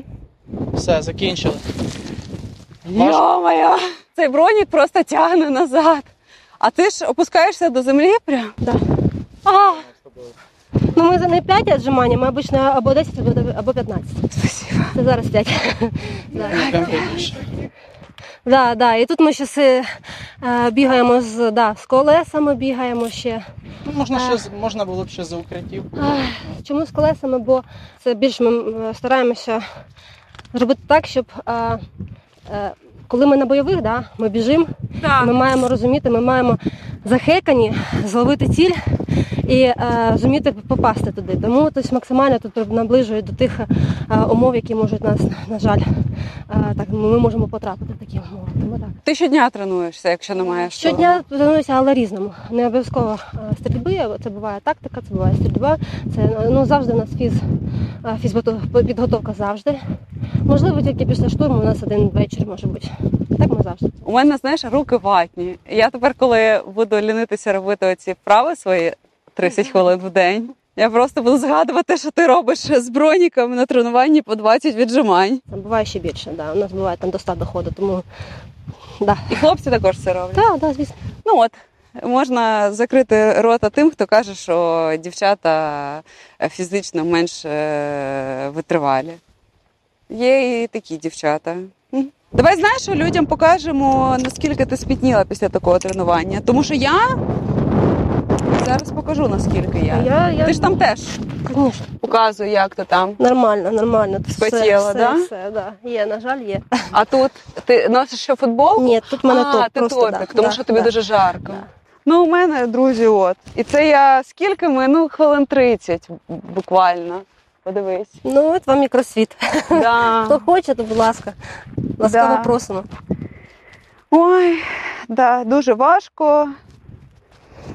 Дуже не знаю. Як чоловіки також це роблять. Як тобі морально було вбивати ворогів? Був оцей бар'єр, що треба вистріляти в людину. Е, ну, на війні е, це такий дуже е, легкий, ну не легкий вибір, я не скажу ж так, що це легкий вибір. Там або ти, або тебе. А чи є різниця, е, як на тебе в перші дні зреагувало і командування, і побратими? І як вони вже спілкуються з тобою, коли бачать тебе на бойових, те, що ти виконуєш те саме, що Різниця вони колосальна, хочу сказати. Е, Коли були на, на полігоні, коли е, це все до мене привикали, до мене дуже привикали. Тому що все, як не крутіть, дівчина в, в армії це, це не є, так сказати, частий випадок. Ну, да. да. І я була в взводі 30 е, так сказати, чоловіків, всі зі своїми там принципами. Деякі категорично не, хо- не хотіли мене бачити, а а деякі в чому це проявлялося? Ну вони казали там, ти тут не будеш. Там ну мені в очі вони не казали цього. Вони там казали там по, по, по так сказати між собою. Я розуміла, я цю я розуміла, що буде така реакція. Я, я це все прекрасно розуміла. Я знала, що не буде такого, що там о, ДШК, ти прийшла, клас, ми тебе чекали. Ні, я розуміла, що е, будуть люди, які я не можу всім подобатись. Ну, да. ми, не, ми не можемо, ніхто не ну, тобто не ти не можеш бути хорошою для всіх. Тобто, ну це, це нормально, коли я комусь не подобаюся. Я ок, я до цього абсолютно ну, я до критики абсолютно нормально відношусь. І я знала, що таке буде.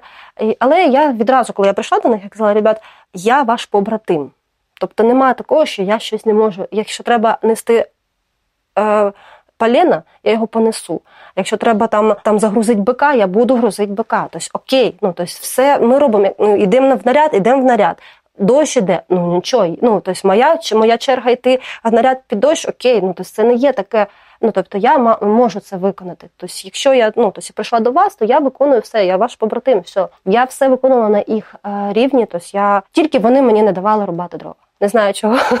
можливо, боялись мене з сокирою, але ну тобто, так, так було. Вони, можливо, це я тим, що я показувала, що ну я ну нормально до цього всього відношуся, що я можу е, робити так, те, що вони роблять. Вони думали, що я зільюсь з першим, е, з першим бойовим виїздом, що я ну тобто. І коли Бахмут, е, бо дуже мало людей залишилося, дуже багато було трьохсотих, е, контужених, е, і нас п'ять людей, які, які останні змінялися, якраз нас зміняло управління, нас якраз зміняло. Я була в тій п'ятерці, тобто я не, так сказати, не, не пішла на евак. Бо там десь щось прилетіло, так могла придумати собі, що типу, в мене щось погано, да, тобто, і е, я не пішла на евак в перший день і в другий день. Я до, до останнього була, і я розуміла, що а, чим більше людей уходить, а, тим менше залишається там. А, і, а цю оборону, тобто ці, ці позиції, цей сектор, цей, цю лінію треба тримати. Я можу тримати автомат. В мене все ок. Я маю залишатися. Тобто тут, тут взагалі, ну тобто абсолютно, як мені важко не було, е, я вже теж також хочу їсти, спати е, додому е, і пити гарячу каву. Да? Тобто, але я прийшла тут не просто так. Тобто я маю виконувати це. І я собі ну, сказала, що я ну, до останнього буду стояти. І я до останнього стояла, коли я знялась. Я заходжу вже, ну тобто вже ця грязна вся, а це тут все непонятно яке. Я заходжу до, ну, до свого взводу, всі там. Я в шокі була, як вони там мене обнімають, кажуть, молодець, ДШК, там тебе, ну тебе яйця. Вони потім на- далі, далі шуткували, що типа ми чули, як вони бр- бринкотіли ці яйця, то коли ти бігла штурмування. Вони, в принципі, до того до мене дуже добре відносилися. Але я думаю, що вони всі вважали, що я зальюся. Я думаю, що не, ну, мало хто в мене вірив, чесно. Три дні, е, здається, і ми відразу на інший штурм пішли. І вже стало легше. Перший штурм, коли ти йдеш на перший штурм, ти не розумієш, що тебе чекає. Ти такий, я, я коли на полігоні була, я говорю, блін, хочу на бойовий виїзд, хочу вже ну, вже, ну, що то, двіжувати, щось, щось, щось, щоб так було. Коли ти перший, перший раз заходиш, то ти так на ентузіазмі, ти там вже ти чувствуєш, що ти герой, що ти можеш, все там, все буде хорошо. І коли ти от така тяжка операція була, тим паче е, загинули наші побратими, багато трьохсотих, залишилося дуже мало зі зводу. е, Всі будуть там по лікарнях, бо там були поранення і ну, важкі поранення. І тут знову вже знову виїзд, і ти такий опачки, вже так як там наші там підходили, там інколи там запитують, хто не хоче йти на виїзд, хто. Е, як так сказати, ліняє так звідти. Ага. і ну, тобто, всі такі на мене, говорю, ні. Ні, ні, я залишаюся все ок. І ну, вже другий виїзд вже був такий трошечки. Е, я була вже обережніша. Я набагато була вже обережніша. Я вже, а, тобто я вже, вже порозумніше розумніше складувала свій штурмовий рюкзак. Я знала, що мені там треба більше БК, бо ну, це, це дуже важливо. А я вже вже брала ті речі, які мені на- на- набагато е, важливіші. Я вже брала собі дуже багато сюди, везде, де можна магазини, тому що це, це, це також дуже важливо. Я вже підходила до. До даже своєї снаряги, да, абсолютно по-іншому, чим перший раз. Перший раз ти дивишся Ютуб, ти дивишся, ти слухаєш побратимів, які є там. Вже другий раз уже я вже, вже зі своєї, так сказати, е, сторони вже підходила. Плюс у мене дуже дуже класні є е, вчителі. Це безпосередньо батя, який був е, сьогодні на полігоні. Да, тобто він, він дуже мудра людина, яка мені допомагала. А, плюс хлопці всі я старалася все робити сама. Але ну, я запитувала. Я, я, не, я не стіснялася запитувати, тому що а, краще я запитаю, ніж я щось зроблю не так і буду а, виглядати, виглядати трошечки так е, не, не, некрасиво. А, тому ну, в мене, в мене ребята, ну, всі, всі які, з якими я зараз разом, вони всі е, дуже класні і всі підтримують, і я їх підтримую. Тобто у нас якийсь такий конект, взагалі абсолютно ну тобто, дійсно побрати, е, побратими. Дівчину штурмовика взагалі важко зустріти, яка робить бойові виходи. Е, Взагалі, як ви відреагували, коли побачили дівчину?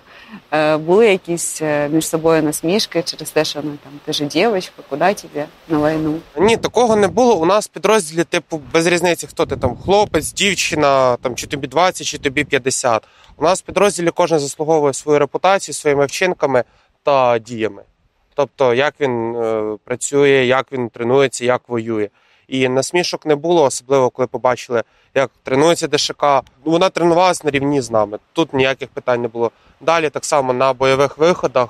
ну, в різних місцях, скажімо так, Е, один раз ми були разом в селі, тримали оборону, і вона так само, як і ми, лежала на снігу, і копала, і чергувала з нами. в нашому підрозділі в першу чергу це гендерна рівність. І коли ця людина стає, наприклад, в тих самих віджиманнях від полу, так само робить, як і ти там, наприклад, 40 разів, чи стає, тримає статику там 4 хвилини, то що ти можеш сказати цій людині? Тільки аплодувати. Це просто психічно стабільна людина. Її не зламала ніякий не Бахмут, нічого. Вона просто красавчик. Ну тут не добавиш.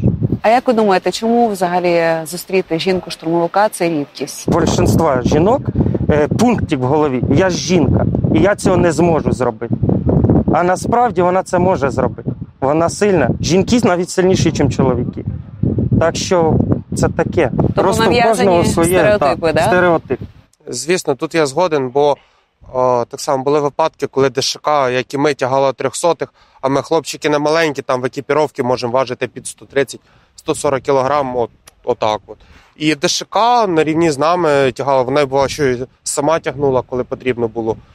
Жінки, напевно, не йдуть на війну, тому що, ну, по-перше, так сказав мій друг Літл, це е, пунктик цей в голові, а по-друге, це я не создано для війни. І якщо ти е, можеш, ти все зможеш. Просто треба хоча б спробувати. Може, розкажете про якісь там е, бойові виходи з ДШК? Це було село Кліщіївка. Ми там тримали оборону. ДШК так само вона була на рівні з нами. От ми тоді. У нас не було нормальних укриттів, ми лежали, маскувалися в снігу, копали так само, типу там собі якісь там льошки, окопи, займали оборону. ДШК тоді наче обморозила пальці, як і всі ми. І, і ніяких ні скарг, нічого. Треба тримати оборону, треба.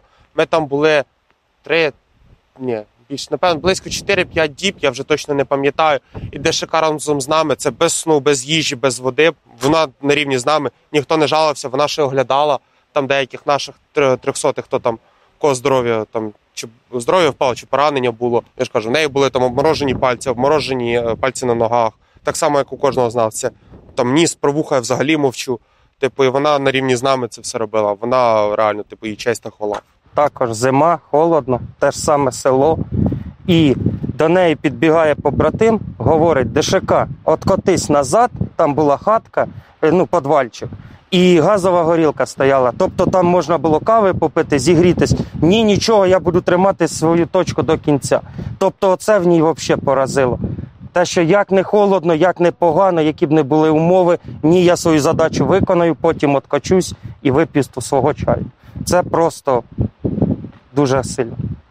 Не кожен чоловік це може зробити. Ми з тобою перший раз зустрічалися десь півтора місяці тому, навіть два. Зараз змінилася ситуація на фронті. От е, нещодавно ваші хлопці звільнили Андріївку. Штурм це завжди втрати.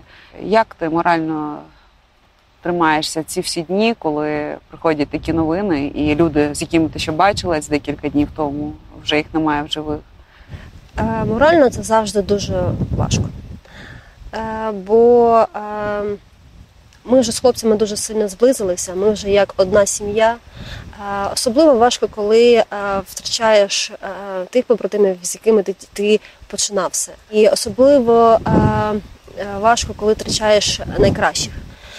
Коли ти бачиш свого побратима і дивишся за його процесом розвитку, і ти думаєш собі, да ні, він, він стане як мінімум генералом, розумієш, що він е, справжній воїн, що він зробить, е, вкладає дуже багато в перемогу.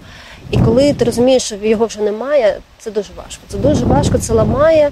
Але е, я завжди думаю про те, що е, він би не хотів би, як мінімум, е, щоб ми втрачали віру, щоб ми втрачали мотивацію. Це по-перше. По-друге, ми маємо е, зробити так, щоб його загибель не була марною. е, Щоб е, ми далі просувалися, е, далі розвивалися, далі, так сказати, відбивали кожен, кожен сантиметр нашої рідної землі.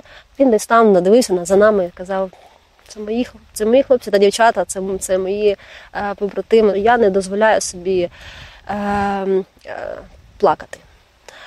Е, бо якщо я ну я просто боюсь, що якщо я в якийсь момент е, дозволю собі це, то я можу просто розклеїтись або е, морально десь зламатися. Тому я просто я просто сумую. Я інколи передивлюся спільні фото, згадуємо якісь смішні моменти, бо їх дуже багато. Просто думаю в позитивному руслі про цю людину, про цього бійця, і знаю, що коли ми переможемо, вже тоді я поїду до них. І вже тоді я буду плакати, тоді я вже буду давати волю емоціям.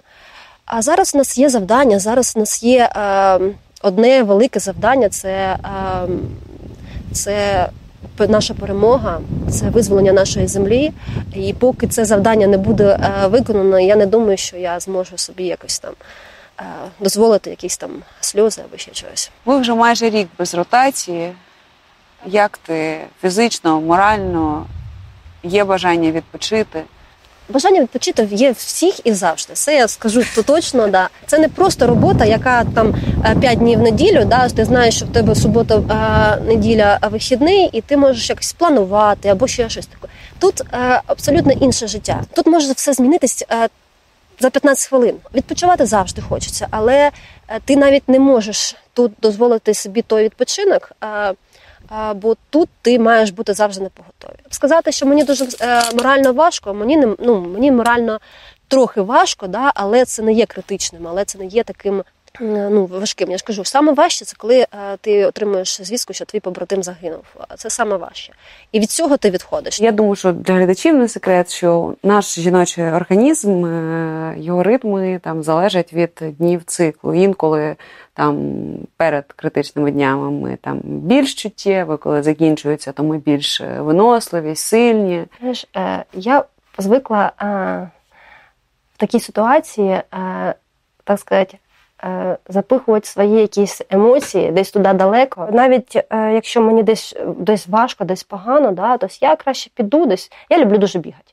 Ну, Я от я бігати, музичку і побіжала я собі спокійно. Та я пере там, десь, якщо мені десь дуже важко, десь щось щось мене там просто ну нервуюсь, я із-за чогось там хтось мені не, не там неправильно відповів, щось не сказав, не, не там кружку поставив, ну тобто, грубо говоря. Я м- вибігала на на пробіжку, слухала музику, поверталася, я вже так фух, все хорошо, все добре. Душ, або е, розборка, зборка автомата, чистка, або або якась книжка хороша, Ютуб е, навчальний. А я тобі тут не про психоемоційний стан. А про фізіологічне, ну буває же, що і болить спина. Я знаю, що таке, коли ти я знімаєш, знаю, і ну тут же не ну давай скажу, е, немає просто туалета навіть щоб щось зробити. Я дуже а, якщо людина щось сильно хоче, то вона в собі можна знайти все, що і інші якісь а, підручні засоби, щоб можна зробити те, що на, на треба зробити. Коли ми були на полігоні, я я дуже люблю чистоту. Я люблю, коли я чиста. Дуже mm-hmm. ну тобто, а, ну я приймала а, душ вранці ввечері. Це стовідсотково. Душа в принципі не було. Були бутилки. Сама роби. І все. І ти собі спокійно заходиш, там а, приймаєш душ, приймаєш і робиш всі речі, які тобі треба були. А, Я завжди, коли б ми куди, коли куди б ми, ми не переїжджали, я робила собі такий куточок, мій куточок, да, тобто де я могла закритися, переодягнутися, тому що да, хлопці можуть самі собі ага. переодягнутися при всіх, да, і то нормально. Да. Я цього ну, не можу зробити. Тому тобто, всі знали, що в мене десь буде якийсь куточок, я собі його завішую і там собі е, роблю всі речі. Можливо, це на стресі. А, це абсолютно, якщо так проходить, так все легко, спокійно, все ну, тобто без якихось там е, нюансів. Чим війна насправді відрізняється від того, що ти чула е, до того, як вступила в третю штурмову, там про військових, про е, війну, про штурм? Те, що нам показують е, ну, по е, телебаченню або ну, телебачення не дивлюся, я там по так іншим. Засобом е, інформації, да, е, то воно доноситься нас до нас в одному е, такому сказати, відтінку, позитивному відтінку. Тут є ще негативний відтінок. Негативний відтінок це, це те, що інколи не так все як. Показують нам. Нам показують, що нам показують вдачний успішний штурм. Да. Але нам не, не кажуть, що там, наприклад, там було два трьохсотих. Да. Це теж там людині там відірвали ногу. Нам цього не кажуть. Нам цього і не мають казати. Е, Цивільним людям цього і не треба знати. Я я вважаю, це моя, це моя думка. Тому що е, це е, на війні завжди будуть втрати. Завжди. Е, На жаль, як це не цинічно не е, звучало, але е, вони будуть. Казати це е, кожного дня е, в новинах, це, це не ну це не, не приведе до якоїсь позитивної, так сказати, е, позитивного результату. Це, це не, не, ну, тобто не, не, не потрібно, я, я так вважаю. А помічаєш на собі якісь психологічні зміни за цей рік? Як ти змінилася? Е, ну, я вважаю, що я абсолютно стала іншою. Е, Я е, цінності мої взагалі був такий абсолютно тотальний перегляд моїх ем, цінностей. Моральні мої принципи вони залишилися, але от е, інколи я, я помічаю навіть, що е, гаряча розчинна кава, вона найсмачніша кава після штурму. Хоч, хоча раніше я розчинну каву, каву не пила. А ця кава, вона просто. Я без цукру е, п'ю, а мені зробили з цукром. Ну, але вона така була смачна, що це просто ну, не передать.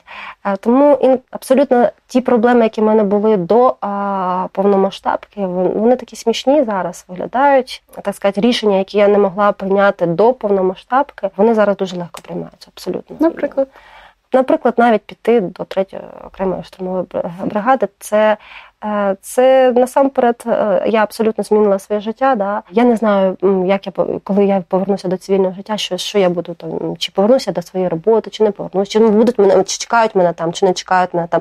Я ж розумію, що нема нез- незамінимих людей. Там ну, знайдуть людину, тобто, яка буде працювати так же само, як я, і це, це нормально. Е, Чи повернуся, чи не повернуся, чи ну. Е, Що взагалі буде зі мною? ти не знаєш відповіді на ці запитання? Ти ще будеш продовжувати військову справу? Військову справу я точно не буду продовжувати. Я хочу перемоги, і е, ну, я, не, я не бачу себе е, як там. Далі там кар'єру тось продовжувати. Про те, що я буду робити на в цивільному е, житті е, е, після перемоги, то я завжди я дуже великий мрійник. Я люблю лягти, собі муз, музику включити і а, собі уявляти, як що все це буде про, про, проходити. А, як, звісно, я собі там мріяла. Я, я знаю, що я залишуся в Україні, я не буду їжджати за кордон. А, я дуже хочу якесь так дуже спокійне. Е, Місце, а, якийсь, може, маленький пенсіонатик, да, так відкрити, так і собі спокійно там просто працювати на якісь там. Просто раніше в мене були амбіції: це е, Малібу, Лас- Лас-Вегас, там е, бізнес-кар'єра, там вирости бізнес-вумен. І, в общем, розвиватися в цьому смислі. А зараз я, мабуть, ну це на це на даний момент. Що це буде, що буде через е, три місяці, я не можу сказати. Можливо, мене абсолютно все поміняється. Я скажу, та ні, я буду все таки в Лас-Вегасі. Типу, а зараз ну, тобто, хочеться такої якоїсь е, спокійного життя. Більш ін, будьте інтровертом. Я б, відразу не я думаю, що після він після перемоги нашої, то я поїду десь в гори, закриюсь там е, і буду пити смачну каву, читати книжки, дивитися серіали, якісь там не знаю, там ну, проводити так абсолютно дуже великій ті- тишині, а, гуляти. Е, Заведу собі собачку і кота. Да. Ти вже знаєш, яку собачку хочеш? Я собачку хотіла і раніше, це, це німець. Да, да, да. Дуже хотіла, дуже давно. Це моя з, з дитинства така мрія. Опиши словами, що таке війна.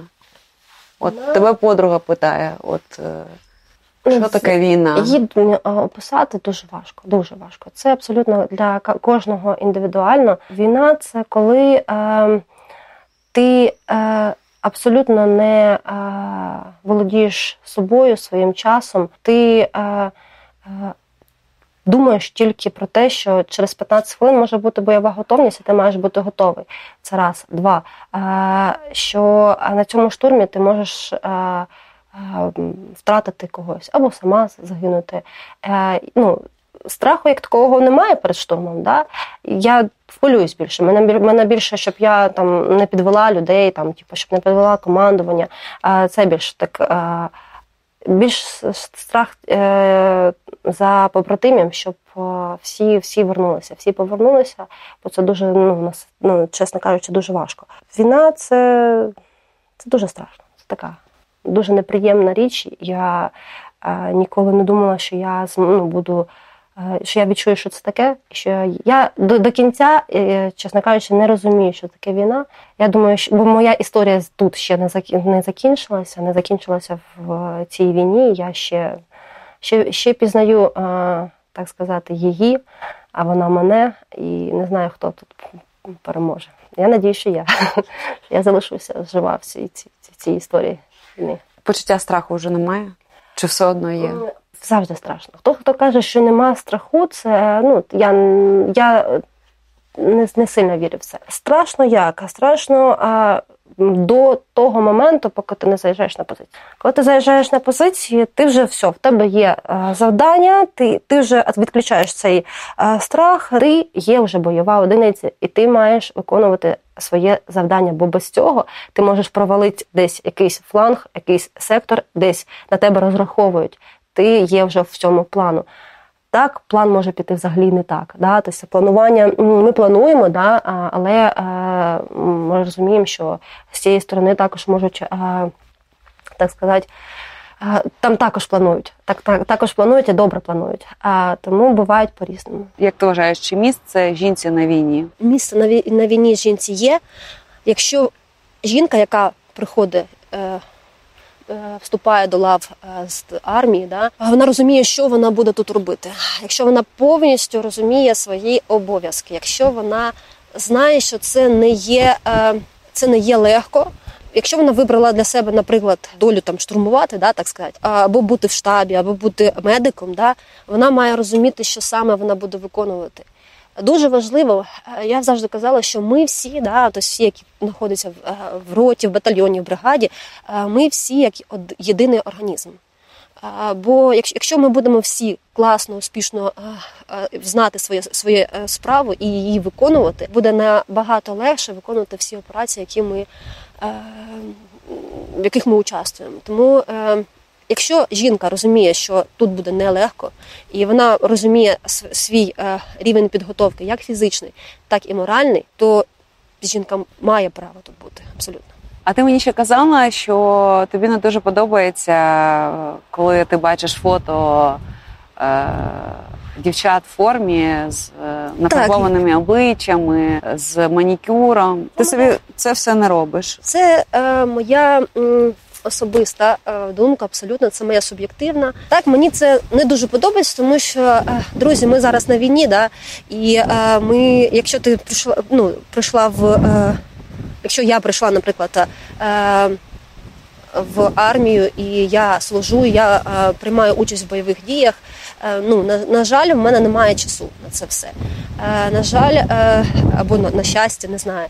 Плюс е, війна це не кіно, це не фільм, це не е, якась е, е, ток-шоу, да, де ти повинен виглядати красиво. І раніше, як я там ставала на роботу, да, я там фарбувалася, тому подібне. Да? Це було це, тому що ти в цивільному житті. Да? Тут е, ти маєш переживати, чи в тебе е, все добре зібрано, чи ти виконуєш чи ти все вивчив, е, чи ти все правильно знаєш, і чи ти зможеш то, то чи інше виконати.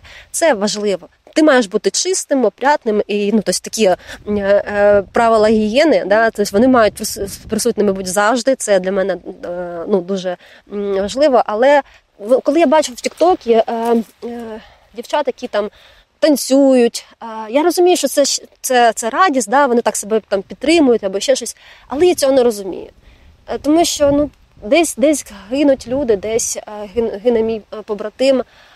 Ну, це не я не можу танцювати в цей момент. Да? І, ну, це моя думка. Я не кажу, що, що це є правильним. Да? Можливо, це можливо у цієї дівчини, яка це записує, да, це такий в неї моральний антистрес. Да? Тобто вона так себе ну, тобто, від, відключається від цього всього жаху, який е, відбувається навколо неї.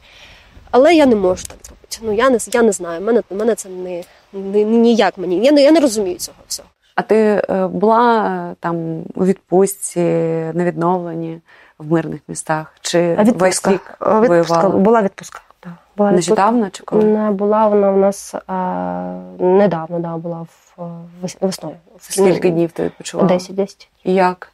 Що mm. робила? Ну як що я робила? Я нікому не сказала про це. Поїхала в, е, як я казала, в гори, в Кав'яремч. Так. І там Кайфанула нормально? Да, да. Розслабилася? Ти розслабилась. Ну, як розслабилася? Ти все одно ти не можеш розслабитися на 100%. 100% на 100% розслаблюсь тоді, коли ми переможемо. Все одно ти розумієш, що а, ну, ти скоро повернешся, буде те ж саме, і а, все одно е, ну, війна вона триває. Я не можу. Ну, тобто, е, перші два, два дні це 100% це йде адаптація, бо ми тут довго вже живемо, да, так? ми е, бачимо тільки е, одних людей і. Е, ми не роз... Я, наприклад, не розумію, які там ціни там або ще, ну, як там, як взагалі в цивільному зараз там проходить життя і тому подібне.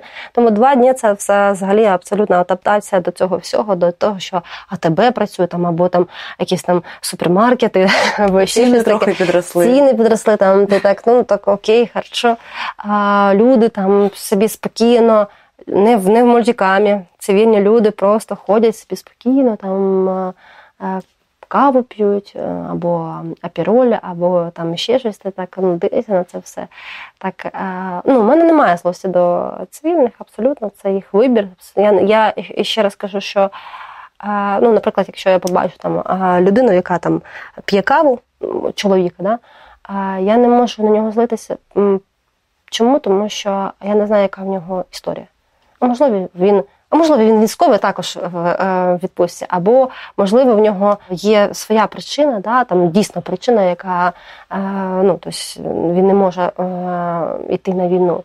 А можливо, він просто е, купив там справку якусь, і можливо, дійсно, дійсно він просто не хоче туди йти. Якщо йому легко так, да, я не могла так. Да, ну, просто сидіти, я розуміла, що я щось можу зробити, і просто сидіти, нічого не робити. Я доначу. Окей? Ні, це дуже класно. Це, це, це дуже хорошо, що, що донатять. Тому що ну, тобто волонтери ну, це, це дуже класні люди, які нам допомагають абсолютно, які, без яких ну, нам було б дуже-дуже важко. Дуже. На якихось моментах прям не мо- Я б навіть не знаю, що б ми робили, якщо б не було волонтерів, які нам а, допомагають, які нам а, які роблять взагалі неймовірні речі, які ти просто в шокі від цього всього. Тому ну, їм особлива подяка. Це люди ну, дуже, дуже велику справу роблять. А ти, от коли скінчиться війна, думаєш е, про дітей? Хочеш взагалі дітей? Ну, я знаю, що вони в мене будуть. Він в мене буде, чи вона. Один. да. а, коли саме? Ну, я, я ніколи не планую, як, що, до чого. А, я вважаю, що ми вже від від тих рамок, а, а, що там е, дівчина повинна до 30-100% на- народити. Це просто те, що це ж е, це, це просто потрібно. Е, Я думаю, що ну, тобто, це моє життя, я вирішую його, як е, з ним, що з ним робити, це вже я сама вирішую. І е, всі мої рідні вони вже звиклися з цим, що ну, тобто, я хочу прожити життя так, як я, як я його хочу прожити. А, якщо все буде добре, так, то, то я думаю, що мене ну, я, я вважаю, що вона, вона буде, ця дитина. Коли вона буде, не можу сказати. Після війни мені ще треба час для того, щоб подорожувати, щось трошечки від, відійти від цього всього, потім, можливо, так. Хочеш за кордон вже з'їздити, так?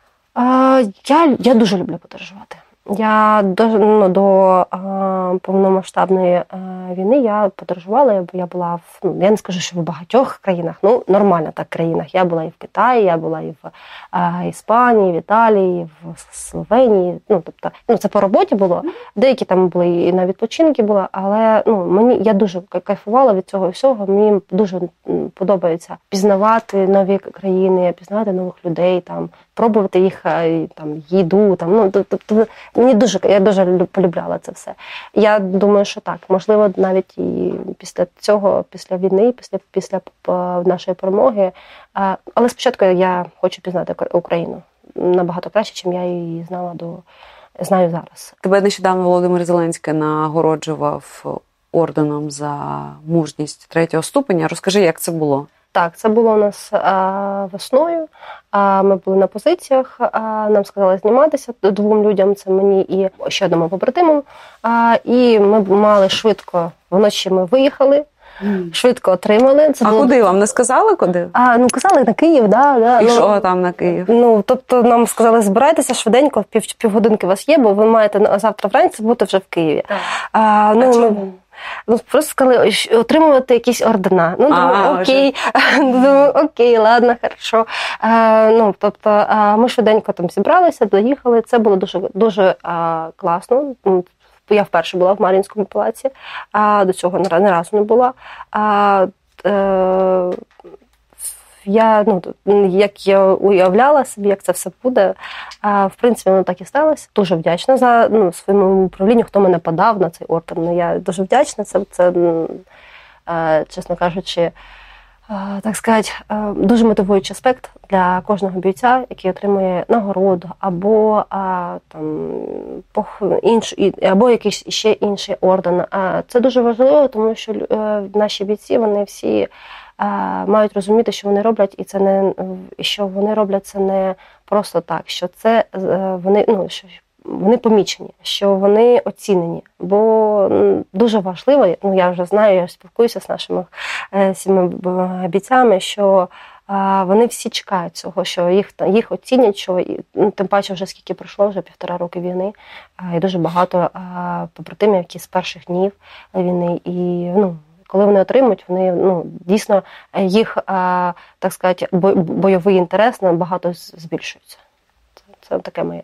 А як побратими тебе привітали? Вони всі вважають, що все, все, що я отримую, да, це заслужено. Інколи я не вірю, я кажу, ну, ну зачем? Ну я не вірю. Ну, є інші люди, які мають, які зробили, ну тобто, які з початку війни і мають отримати цей орден або цю нагороду, або а, навіть це інтерв'ю. Я казала а, своїй колезі, а, що ну та що я? Ну ну, ну, ну навіщо я? Ну я не я не бачу, що я щось такого зробила, що прям це а, взагалі, що є люди, які дійсно можуть розказати щось цікаве, цікавіше, що зробили набагато більше, ніж я. Тобто, е, але вони кажуть, ні, Даш, все нормально. Ти маєш там бути, значить, ти, ти, ти заслуговуєш на це.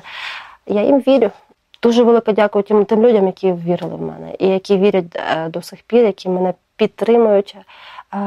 Ці люди знають, кому до кого я звертаюся, і е, це дуже класні люди. Я вважаю, що вони також мають бути відомими, бо вони дуже багато роблять для цієї війни, е, щоб для цієї перемоги. Ще раз дякую вам всім. Тобі дякую. Друзі, нарешті на моєму каналі доступна функція спонсорство. Ви можете обрати три рівні бонусів для спонсорів. На першому рівні ви отримаєте ексклюзивні значки для спонсорів, і також будете першими отримувати відповіді на всі запитання під відео. В другому рівні доступні ті самі функції, що і першому, але також ексклюзивно для вас я буду публікувати в спільноті фото з нових випусків моїх програм. Вони будуть доступні тільки спонсорам другого та третього рівня. Третій рівень спонсорства передбачає ті самі бонуси, що і перший, і другий, але ви ексклюзивно будете отримувати доступ до нових відео на каналі.